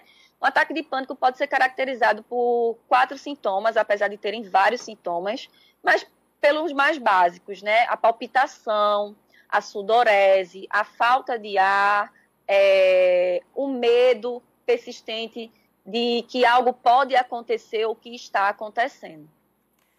Doutor, nesse mundo que nós estamos vivendo hoje, é, de concorrência clara, onde todo mundo quer ser melhor do que o outro, é, e muitas vezes os pais entram também até nessa neuro, ó, você tem que ser o melhor, você tem que estudar mais. Isso também é um fator de pressão social que Muito o bem. aluno, o aluno ou o jovem pode sentir, ó, se eu não a- a- a- atender a demanda que meu pai ou a- os próprios amigos meus estão é, esperando de mim, eu sou um fracassado. Então isso tem levado também a vários transtornos também. Sim, sim. Porque assim, né? Se, se os pais estão cobrando, né? E ele às vezes não consegue atingir determinado resultado, porque às vezes é, é- na verdade, às vezes é impossível tirar 10 em tudo, né? Ser Verdade. bom em tudo. Não existe ninguém bom em tudo, né? Então, muitos, muitos jovens acabam tendo esses pensamentos automáticos mesmo, né? Eu não vou ser bom em nada, eu não vou conseguir. É, e isso reflete na, na, em suas atividades, né? Escolares, no trabalho, no dia a dia. Esses pensamentos se transformam em crenças e essas crenças fazem com que o indivíduo tenha uma percepção sobre si muito ruim. Doutora, bem rapidamente também aqui, eu escutei uma entrevista essa semana eh, de uma psicóloga falando sobre essa questão de ansie- ansiedade coletiva. Ela dizia o seguinte, que quando no, no meio social tiver 5, 6, 7, 10 pessoas, se alguém está com ansiedade por um motivo igual, os outros também levam também começar a observar isso e também ficam também no processo de ansiedade, é verdade isso? Pode acontecer, né? Porque à medida que você vê o outro ali se sentindo mal pela mesma questão que você também está passando, mesmo que você não tenha é, nenhum transtorno aparentemente no início, você pode também ter aquela crise ali por medo, né? Poxa, meu amigo tá mal, eu não estou me sentindo bem também, e começa a sentir ali os mesmos sintomas, né? Ah, entendi. Então quer dizer que isso também acontece. Eu digo, então pronto. Então, É como agora se fosse um reflexo, é um né? reflexo. É, É. É, é, essas escolas, aí, é, assim, eu sempre penso que todas as escolas hoje em dia deveriam ter um, um psicólogo, alguém preparado para situações adversas como essa. E, mas eu não vejo nenhuma mobilização governamental para que profissionais é, da sua categoria, ou profissionais preparados ou especializados na área, possam também estar acompanhando, porque o, o que eu vi é, e as imagens foram muito claras, é, não foi tratado a causa, foi tratado só o efeito lá, chegou o SAMU, coisa e tal, Sim, sim. e a gente não viu ninguém preparado para tratar o assunto naquele momento. É, não, de forma alguma. É, infelizmente, né, o CRP, que é o conselho da gente aqui de psicologia, ele vem, o CFP, no caso, desculpe, ele vem lutando para que é, exista né, essa lei para ter os psicólogos em todas as escolas, mas ainda não, não existe. É, é uma luta de muito tempo que a gente ainda não alcançou, né? Mas, é- mas com certeza em todas as escolas deveriam ter pelo menos de um a dois psicólogos, dependendo do quantitativo de alunos, né? Para poder administrar essas questões, né? Junto com os alunos e fazer projetos mesmo, né? Ligados à regulação emocional na escola. Muito bem, muito bem. Doutor, eu quero lhe agradecer por demais pela sua entrevista aqui. Se Eu você quiser, quiser deixar aqui suas redes sociais, para que muita gente está aqui acompanhando aqui a sua entrevista e perguntando sobre o seu contato, você deixar aí suas redes sociais, a gente vai disponibilizar também no nosso Paripense, para que alguém que estiver interessado também acompanhar a- as suas orientações, que teve uma valia tremenda aqui no nosso Paripense hoje. Certo. O meu, eu tenho um Instagram, né, que utilizo como rede social, que é o arroba Tagino. Arroba Psi, PSI, no caso. É, PSI, Jéssica Tagino. A gente vai escrever aqui na nossa rede social, Gil Anthony, e a gente deixa à disposição as pessoas que é. quiserem mais informações. A sua página, com certeza, vai ter, uh, vai aparecer lá muito mais detalhamento sobre essas questões. Sim. Nós queremos aqui lhe agradecer por demais pelo seu espaço, né, pela a, a honra em termos aqui, você nos deu a honra aqui de estar falando aqui e sendo entrevistada por nós. E se alguma coisa a gente precisar de você, com certeza, doutora, você será convidada e voltará muito mais vezes. Muito obrigado. Ah, muito obrigada. Eu que agradeço a oportunidade de estar aqui hoje falando com você, né, e levando essa informação para muitas pessoas aí. Viu? Muito bem. Estive agora com a doutora Jéssica Tagino, que é psicóloga especialista em terapia cognitiva é, comportamental especialista em neuropsicologia e faz, com certeza, ela também exerce a psicologia clínica. Antônio, a gente vai de um bloco comercial e daqui a pouco a gente volta.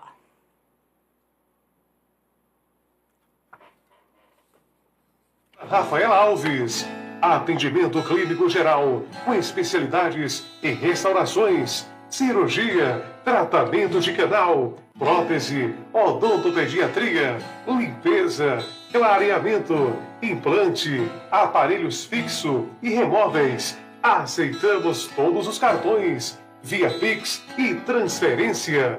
Consultório odontológico, doutora Rafaela Alves, Rua 24 de outubro, em frente à lotérica. Bones 99755 2058 ou 99274 5272. Atendimento de segunda a sábado, das 8 às 18 horas. Das segundas-feiras, atendimento noturno. E agora, nas quartas-feiras, das 8 às 17 horas, estamos com atendimento da doutora Érica Virgínia, trazendo novidades em procedimentos, clareadores e limpezas. Agenda já a sua consulta. Consultório odontológico, doutora Rafaela Alves, cuidando do seu sorriso.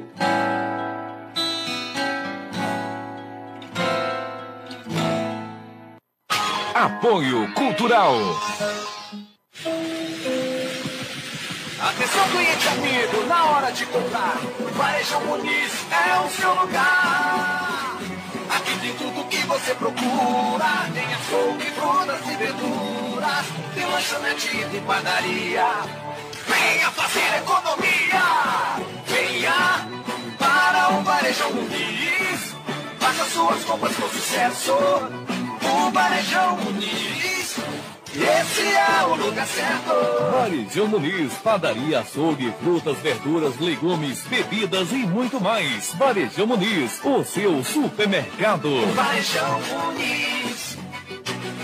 Atenção você que vai construir ou reformar. A Casa da Madeira tem tudo o que você precisa em um só lugar. Temos peças, caibros, ripas, compensados, ferragens, portas e janelas e também materiais para construção, como cimento, telha canal e brasilite, brita, areia, tijolos e vergalhões. Parcelamos suas compras em todos os cartões de crédito. Anote o endereço: Rua Pedro Pereira Guedes, número 11, em frente à Praça Principal, São Vicente Ferre, Pernambuco. Nomes 3655 1219 e 993 03 52 57. Venha conferir nossos preços. Faça o seu orçamento sem compromisso. A Casa da Madeira. Organização Lucas e Família. Estamos esperando você. Programa Pare e Pense. A verdade como ela é. Pare e pense com Jadiel Lopes. Voltamos, voltamos, voltamos ao nosso Pare e Pense, o programa que leva para você mais informação para formar a sua opinião. Gente, eu quero mandar aqui também um abraço aqui, o pessoal que está nos acompanhando pelas nossas redes sociais. Aqui entrou muita gente aqui, o, aqui o pessoal aqui da Chão Esquecido, Jararaca, Sirigi, nosso amigo Rony lá do Taco Carne, pessoal aqui da nossa sede, de São Vicente, é, tem pessoas até de Macaparana aqui nos ouvindo, de Machados, A Vicência também. Aonde? Ah, João Alfredo também. Tem muita gente de João Alfredo aqui. E o Kumaru, tá? E Kumaru. Quero mandar também um abraço, um beijão para Verônica. É, e Nayara, que mais aí? As meninas. Eva também. Lena, Eva, todo mundo, muita gente, gente muito boa aqui, muita gente hoje nos acompanhando. Gente, eu quero aqui esclarecer aqui a informação que um dos nossos é, seguidores das redes sociais falou, é, e a gente vai retificar na entrevista que eu estava com o Isaac nesse tanto, ele falou dos presídios de segurança máxima. Os presídios de segurança máxima, com certeza, a gente sabe disso, não foram construídos pelo governo Bolsonaro. Foram construídos no é, governo do PT, do ex-presidente Luiz Inácio Lula da Silva, certo? e os presídios de segurança máxima, de fato, federais, são um exemplo mesmo. Né? E a gente estava falando que os, presídios estaduais deveriam seguir a mesma é, orientação né, de rigidez. Estamos aqui agora, nesse momento, com o nosso pastor Laurindo Cavalcante. Pastor Laurindo, muito bom dia, meu irmãozinho. Queremos lhe agradecer aqui a sua disponibilidade, estar conosco agora no nosso programa Pare e Pense. Pastor Laurindo Cavalcante, bom dia, querido.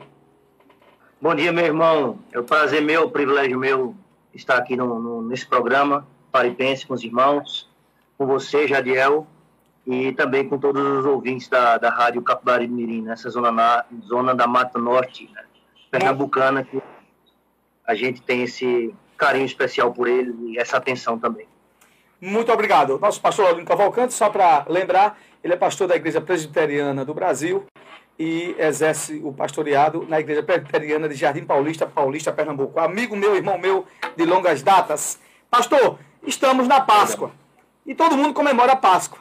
Mas a pergunta é: qual o verdadeiro sentido sobre a Páscoa? Qual é, qual é o, verdadeiro, o verdadeiro sentimento real sobre a Páscoa? O que a Páscoa de fato significa? Muito bem. É, essa é uma, uma pergunta importante, né? É um momento muito propício e a gente não pode perder essa oportunidade de falar a respeito disso, né? Porque todo mundo fala a respeito da Páscoa, todo mundo comemora, o brasileiro médio é, comemora. O Brasil é um país é, majoritariamente, é, pelo menos nominalmente cristão, né? Então faz parte da tradição, faz parte disso. Existe essa exploração por parte do comércio que você conhece melhor do que eu. É, e, enfim, é um momento também é, de feriado, de, da família estar junto, tem toda essa questão cultural é, nossa, né? Mas eu acho que é um, acima de tudo, a gente precisa é, trazer a, o verdadeiro sentido da Páscoa. Né? Creio que é o que foi e é e, e será o evento mais importante é, da história da humanidade. É, não terá outro evento tão importante, tão significativo e tão determinante como esse. A Páscoa, no sentido é, do novo, que o Novo Testamento traz à luz, né, e que foi prometido pelo Antigo Testamento, né, e que foi preparado pelos sinais e pelos sacrifícios, sim, é, ela é o que aconteceu ali em Jerusalém há dois mil anos atrás, é o evento mais importante da história da humanidade, né? Então, é, começando a responder essa pergunta tão importante, é, Jadiel, é, a Páscoa, ela tem o início dela no livro de Êxodo, né, na história é, do povo de Deus quando estava escravizado pelo Egito, o faraó, e Êxodo capítulo 12 mostra que é a última praga das dez pragas é, que Deus envia ao Egito para que faraó libertasse e obedecesse a palavra de Deus e deixasse o povo dele ir e adorar o Senhor é a morte dos primogênitos.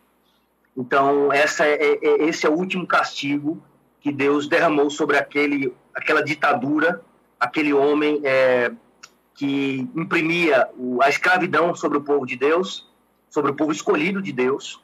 Não era que era um povo melhor, assim, olhos perfeitos, não, eles também tinham pecados, eles cometiam pecados, eles eram rebeldes a, a Deus também eles cometiam idolatria, mas foi o povo que Deus escolheu para salvar. Foi aquele povo que Deus escolheu amar, mesmo sendo um povo pecador. Eles não eram tão diferentes assim dos egípcios. Mas Faraó não permitia que Deus é, tirasse o seu povo de lá. E várias vezes, mesmo Deus enviando praga após praga, Faraó permaneceu ali irredutível, endurecido. Né? E essa foi a última praga, a morte dos primogênitos. E naquela noite que Deus determinou matar os primogênitos é, de todos aqueles que estavam ali no Egito, no Egito, ele determinou que o povo de Deus é, aspergisse, né, pintasse as, os umbrais, os batentes da, da, da, das portas das suas casas com o sangue do cordeiro que foi sacrificado. Então Deus determinou no primeiro ano do, do no primeiro mês do ano judeu, é, no décimo dia, eles iriam pegar um cordeiro sem mácula, puro, sem mancha, sem defeito, sem nenhuma, é, nenhum defeito, é, e eles iriam colocar ele dentro de casa, passava quatro dias com ele, e ali cuidar como se fosse um, um membro da família, e alimentá-lo, iria é, é, acariciá-lo como se fosse um membro da família. E no 14 quarto dia, nesse, nesse dia, no entardecer, eles iriam lá, no anoitecer, comer esse, esse cordeiro. Eles iriam imolá-lo, pegar o seu sangue, passar nos umbrais da porta e comer aquele cordeiro completo, sem deixar nada até o amanhecer. O que sobrasse seria então queimado. Se o cordeiro não servisse para a família toda, eles iriam chamar os vizinhos para que comesse todo o cordeiro. Ele seria comido com ervas amargas, é, ervas amargas para lembrar do sofrimento, do tempo de amargura, de aflição no Egito. Eles iriam comer. Iria comer também com pães asmos, ou seja, sem fermento, para mostrar é, a, a, a, a, forma apressada que eles deveriam comer. Então, aquele pão não iria ser fermentado, porque ele iria ser comido às pressas. Então, lombo cingido, né, eles iam comer em pé, cajado na mão, sandália no pé, ia comer pronto para partir, porque Deus estava libertando o seu povo. Então, naquela noite, o Senhor passou, e também se diz assim, né, o destruidor passou, porque o destruidor é, ele vem realmente para matar o primogênito, mas nas casas que tivesse o sangue, que o sangue significa que uma vida, né, foi é, sacrificada, né, o sangue significa a vida, a vida sacrificada, a vida não poupada, o sangue iria salvar. Ou seja, Deus iria passar, aí no caso, o instrumento de Deus, o destruidor, iria passar, e nas casas onde houvesse a marca do sangue do cordeiro, o primogênito da família seria salvo, seria livrado. É como se ele seria ignorado, aquela casa vai ser ignorada. Ela iria, ele iria passar, mas não iria é, matar o primogênito é, como forma de juízo de Deus sobre aquela nação. Essa foi, foi o último castigo sobre é, é, o, o, Egito. Então a Páscoa, o nome Páscoa vem daí, né? Ela vem de é, passar, é, porque naquela noite o Senhor passou. Então desse termo passou vem o termo Páscoa, que era é, agora a partir de agora instituído como um memorial anual. Todos os anos eles sacrificavam. Todos os anos é, as famílias de Israel eles imolavam um cordeiro, é, não mais agora passavam nos umbrais da porta, mas imolavam um cordeiro e no templo o sacerdote, né, o sumo sacerdote, também imolava o cordeiro e ele entrava com esse sangue no lugar que era chamado de Santo dos Santos, que era separado por um véu. E ali naquele Santo dos Santos ele colocava é, esse sangue, ele aspergia esse sangue sobre a mesa que era chamada da mesa do propiciatório e também diante dessa mesa, né? Então, é, é, esse, isso foi é, colocado por Deus é, como um, um, ritual, como um sacrifício, né, que deveria ser exigido todos os anos para é, expiar o pecado do povo.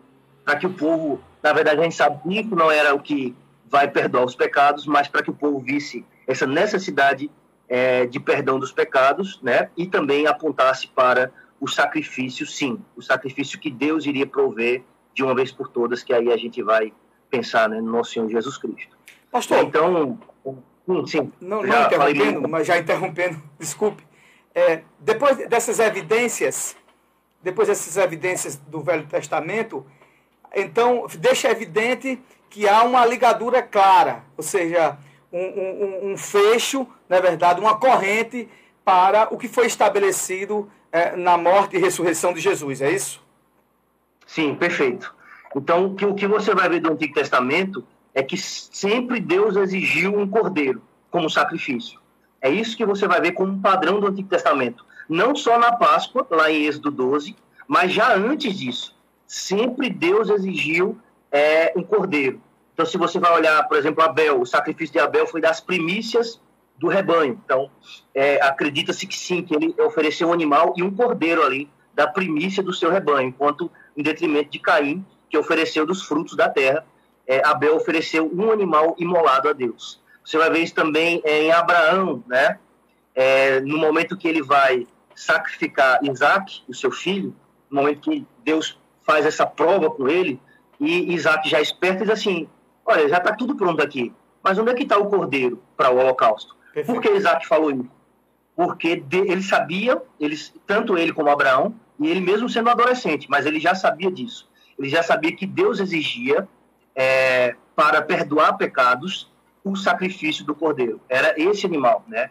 Era é, o carneiro. E é tanto que quando Isaac, quando Abraão estende é, o cutelo na mão para matar Isaac, é, então a voz, né? O, o, anjo de Deus aparece e, é, e diz a ele: Olha, não estenda a mão para fazer mal.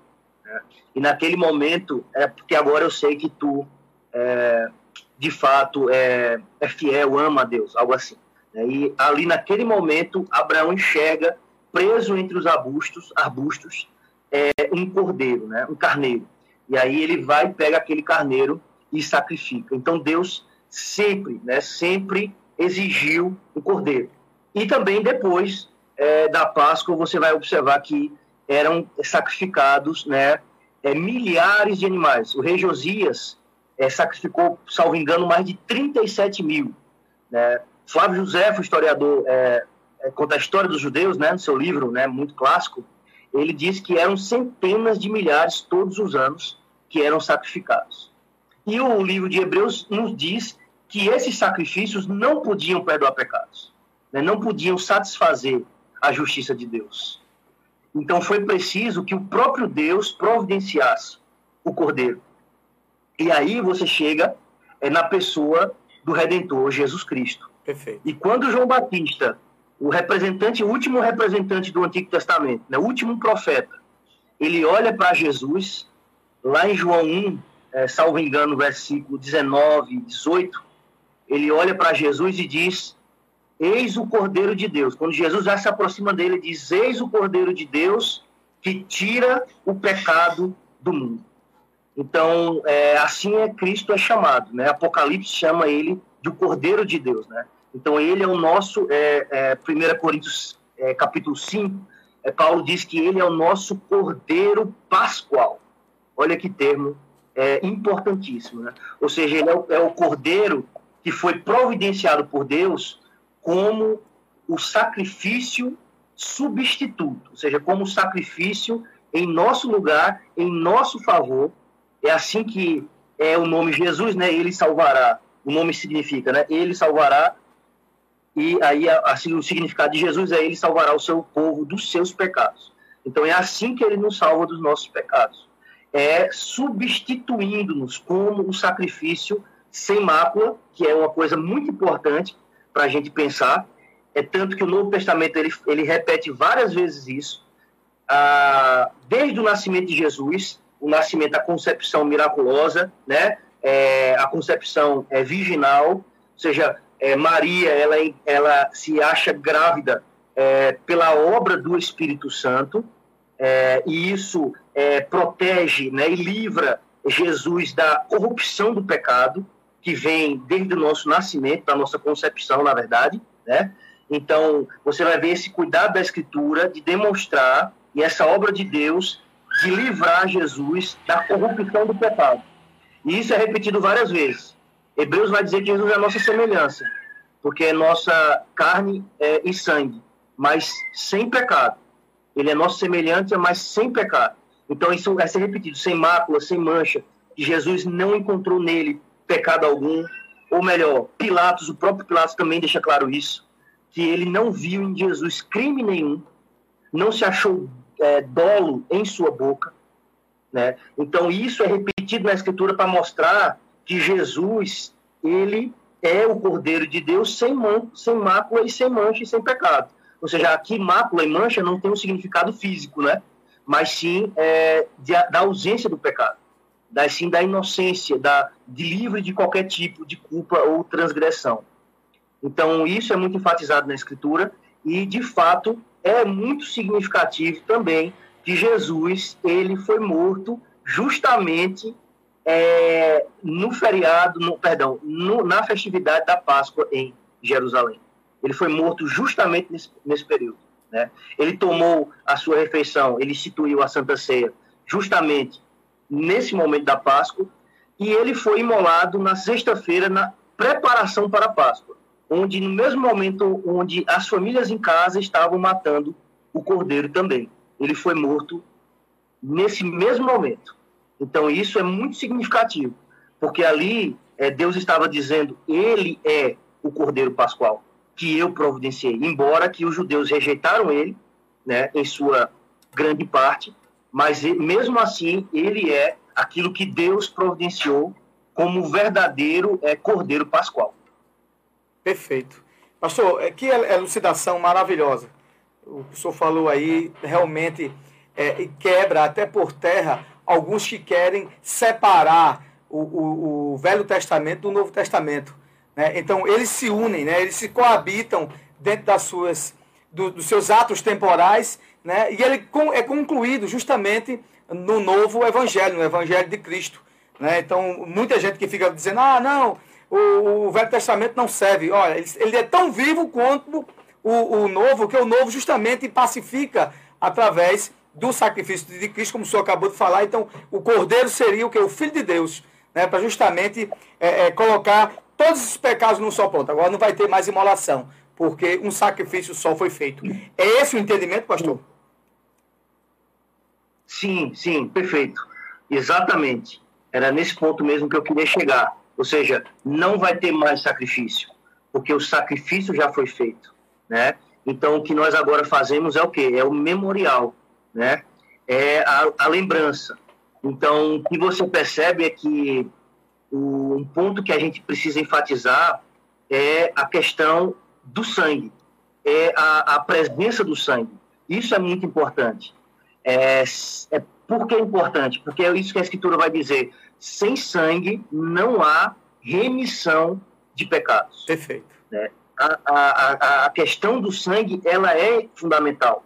Ou seja, na Páscoa original, é, no, ou melhor, na Páscoa, no início da Páscoa, lá em Êxodo 12, o fator que ia determinar que os primogênitos iriam ser poupados, embora todos nós mereçamos morrer e sermos condenados, mas pela graça de Deus é, seríamos poupados pelo sangue, pela presença do sangue.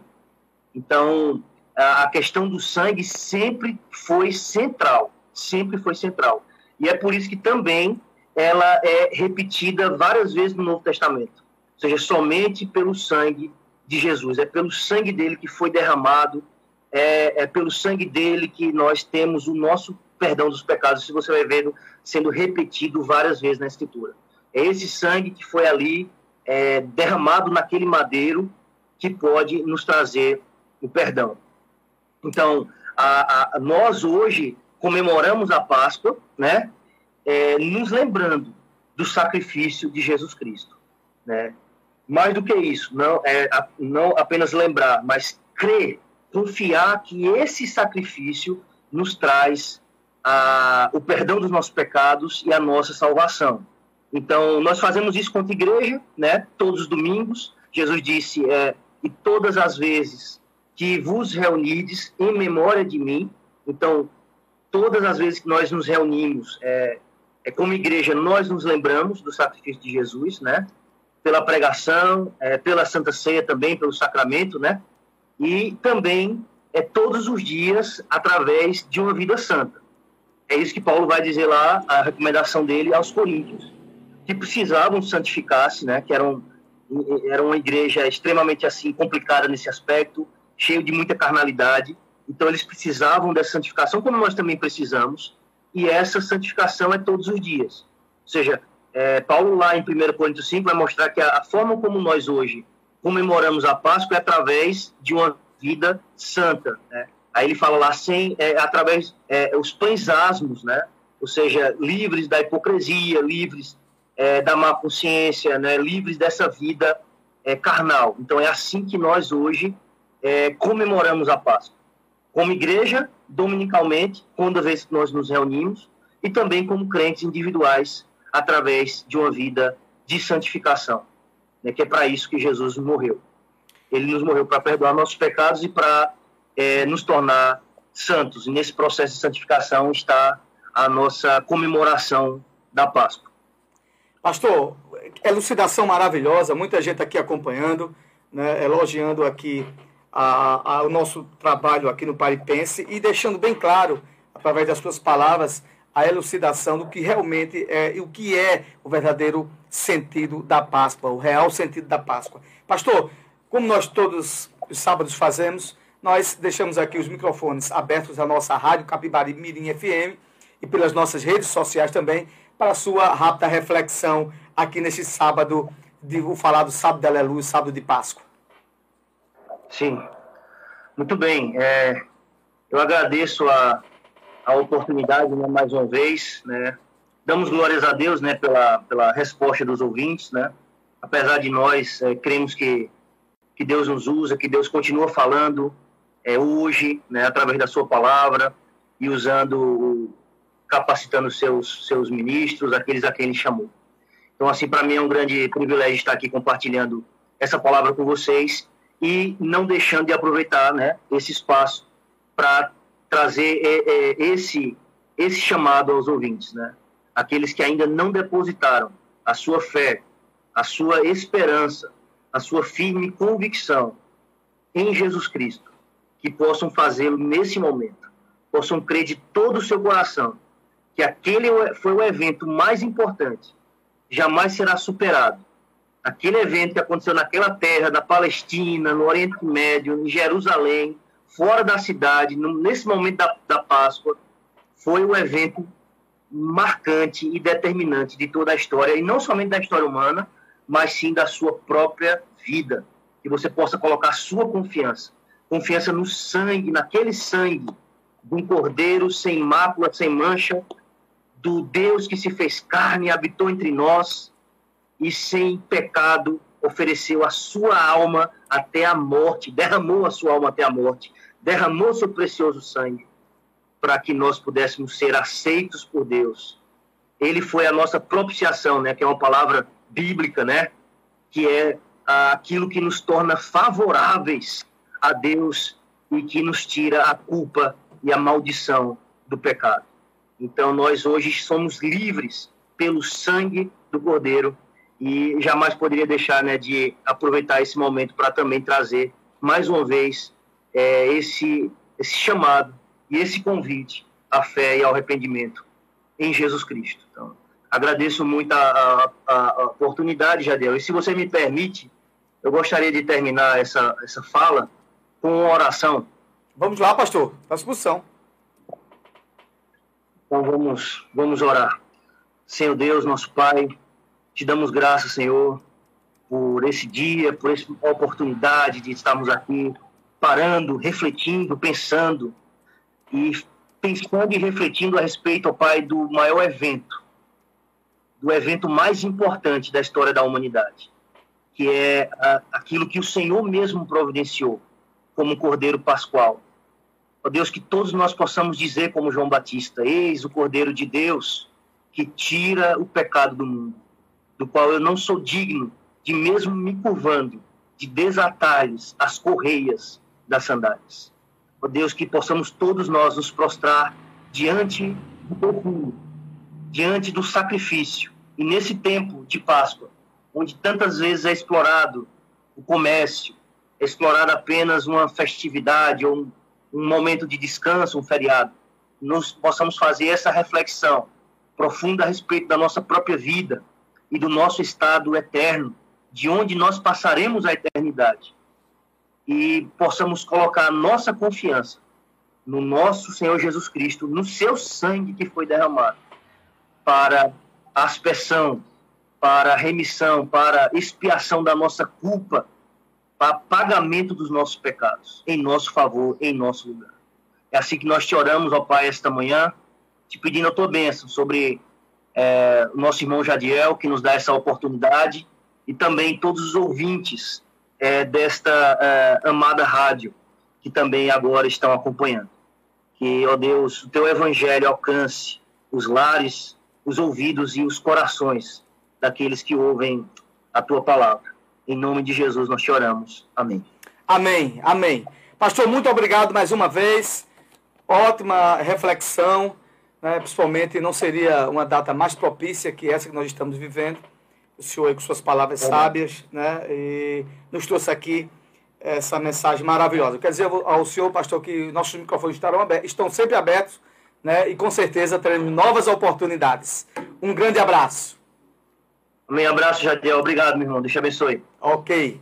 Estivemos agora com o nosso pastor Laurindo Cavalcante, que é pastor da Igreja Presbiteriana do Brasil e exerce seu pastoreado na Igreja Presbiteriana do Brasil em Jardim Paulista, Paulista, Pernambuco. Nós vamos de música e daqui a pouco a gente volta, Antônio.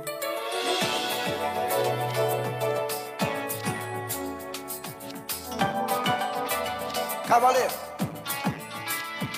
justo, fiel e montado num cavalo branco.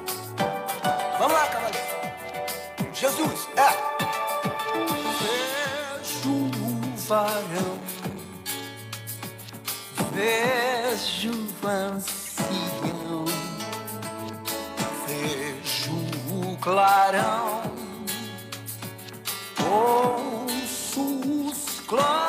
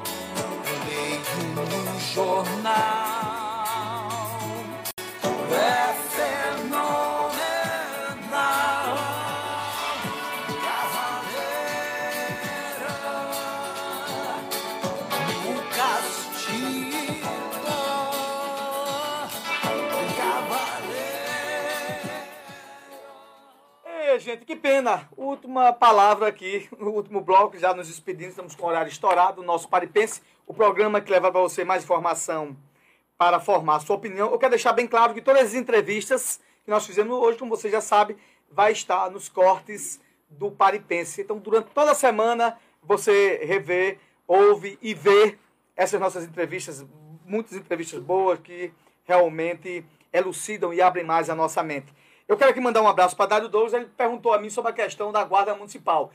De fato, Douglas, a Guarda Municipal é regida por uma lei federal, certo? E essa lei federal tem as suas condicionantes, né? Então, o município que implantar tem que ser regido por essa lei, é, os agentes têm que ser preparados, tem que haver concurso público, tudo certinho para não virar uma polícia elefante. Não é polícia de prefeito, não, não é guarda de prefeito e nem de um que passe o seu poder político. É uma guarda, uma ação de Estado, ou seja, uma ação de município. Os governos passam e a guarda fica. Ok? Muito obrigado pela sua audiência, Dário Douglas. Eu acho que eu entendo que eu acho que eu esclareci para o amigo aí. E qualquer coisa estamos aqui à disposição também. Com certeza. A Guarda Municipal é regida por uma lei federal. Eu, tô, eu não lembro agora o nome da lei, mas depois, Antônio, lembra de colocar para Dário o número da lei federal, que eu tenho ela, mas não me veio à mente. É 2014 ainda. Ela é 2014, foi ainda do governo Dilma Rousseff. É, eu já falei aqui sobre o Padre. Que mandar aqui um abraço a todos que continuam nos escutando. Gente, um, um, sábado de paz e um domingo amanhã melhor ainda, de Páscoa, de ressurreição do nosso Senhor Jesus Cristo. Que Deus abençoe a todos. Foi maravilhoso mais uma vez estar com você. E no próximo sábado, se Deus assim permitir, a gente vai estar aqui no nosso Pare Pense, que tem um apoio cultural da Congest, da Consultoria em Gestão Pública, e também das unidades da Faculdade do Vale do Pajeú, Comunidade de São José do Egito, Bezerros e brevemente em João Alfredo dizer que as inscrições continuam abertas para aqueles que querem ser professor dessa, da unidade. Está no blog nosso lá, né, das unidades de Bezerros e de João Alfredo. Deus abençoe a todos e até o próximo sábado, se Deus assim permitir. Um abraço.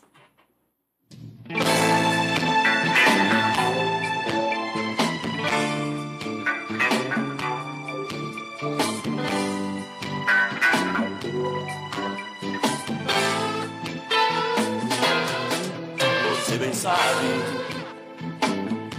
como foi que aconteceu.